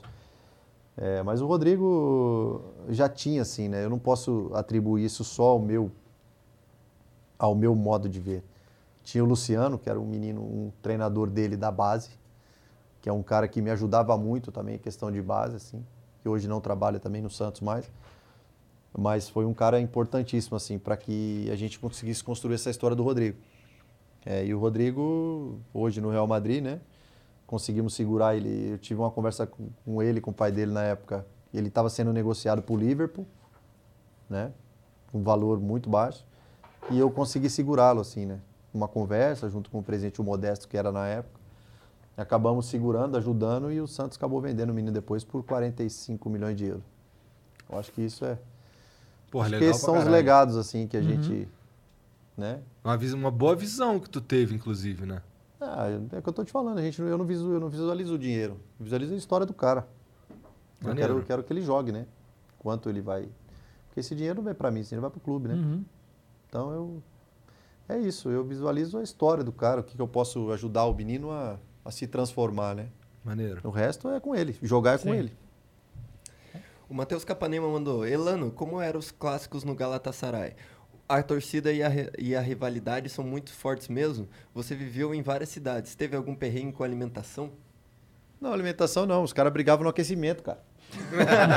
Pô, os caras brigavam no aquecimento, ia jogar o clássico lá com o Fenerbahçe? Fenerbahçe. Aí teve um dia, fomos jogar o clássico, na, porque assim, a torcida, a visitante, ela fica fechada numa gaiola. Que é briga, tem como, é confusão. E aí, chega o momento que o time inteiro tem que ir, a torcida chama um por um. E eles cantam uma música, você tem que sair do aquecimento e ir lá cumprimentar a torcida. E nesse desse momento, o Ardan Turan, que jogou no Barcelona, Ah. que hoje ele voltou para a Turquia. Ele foi cumprimentar a torcida, ele era o capitão do time, um turco, ele é bem famoso lá assim. Aí ele tá voltando, ele tromba o, Cli, o Christian, o volante do Corinthians, no Aham. Corinthians. O Christian tava aquecendo, indo para trás, tromba com ele. Ô, eu acredito que conhecendo o Christian, que foi por querer também. Mas fecha um pau, velho. Para aquecimento. Um aquecimento. Eu larguei. Eu larguei. Eu olhei pro Roberto, o Roberto Carlos tava. Roberto engraçado pra caramba. Roberto, meu parceiraço. Aí o Roberto olhou pra mim, eu olhei pro Roberto, fui do lado do Roberto, e o Roberto saiu andando, sentamos lá no banco. Falamos, Roberto, se tirar a bola, esses caras não vê que tem bola. Eu não vou ficar brigando, velho. E aí sentou eu e o Roberto lá no banco, depois deu uma confusão do caramba. Troquei a camisa com o Roberto.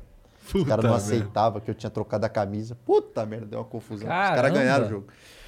Mas deu uma confusão. Os caras não querem saber que é amigo, respeito, foda-se. trocar de camisa. Mas os caras brigam no aquecimento, cara. Caraca. É, confusão. Sinistro. Não, perrengue de comida não, cara. Pra passar de perrengue, que tem como. Só no aeroporto passei perrengue. Fui pegar minha mulher, tinha a torcida de um time lá. Tive que sair embora de polícia. Caraca. Os caras são apaixonados lá pelos clubes. Confusão, cara. Confusão. Mas é muito legal. Porque os caras vivem futebol, essa coisa aí. Maneiro. Mas lá o couro come. O couro come. É uma puta, puta, puta país, assim. Essa paixão, ela existe, é muito forte. Principalmente no clássico lá, não tem nada igual, não. Eu nunca vi nada igual. Legal. É Foi. isso? Telana, assina a nossa camisa. A gente tem a camisa aí do. do Flow essa amarelinha aí poucas pessoas assinam. É, só cara? quem, É. quem jogou, né? É. Só quem já vestiu, exatamente. Cara, mas obrigado demais pelo papo, obrigado por vir aí trocar essa ideia com a gente. Como é que os caras te seguem nas redes sociais? Elano Bloomer. Elano Underline Bloomer. Bloomer, B-L-U. B-L-U-M-E-R. Pois é, né? Teu nome é todo Nome é- complicado, né, cara? Ainda bem, meu nome só é bonito porque deu certo, cara. Mas qual, qual a origem de Bloomer? Alemão. Alemão. Eu sou um caipira chique, cara. É, eu sou Elano Elano Underline Bloomer. É. Em tudo quanto é lugar? É, isso aí. Entendi. Twitter Então, e Instagram. Instagram. Tá. Mas muito obrigado mais uma vez Cara, pela moral. eu que agradeço aí. Foi. E é momento isso. aí, a paciência, a resenha. Ah. Não, foi maneiro pra caralho, eu me diverti. Ó, espero que vocês tenham gostado também aí, você em casa. Obrigado pela moral, obrigado por assistir. Não esquece de se inscrever aqui, dá o like, segue o Elano nas redes sociais e a gente se vê Isso, depois. e amanhã tem mais, hein? Amanhã tem mais. Um beijo. Tchau. Valeu. Mary redeemed a $50,000 cash prize playing Chumba Casino this year. I was only playing for fun, so winning this was a dream come true. Chumba Casino is America's number one social casino experience. It's serious fun. With over 80 casino style games to choose from, you too could win life changing amounts of cash. Be like Mary. Log on to chumbacasino.com and give them a whirl. That's chumbacasino.com. No purchase necessary, void or prohibited by law. 18 plus. Terms and conditions apply. See website for details. The voice in the preceding commercial was not the actual voice of a winner.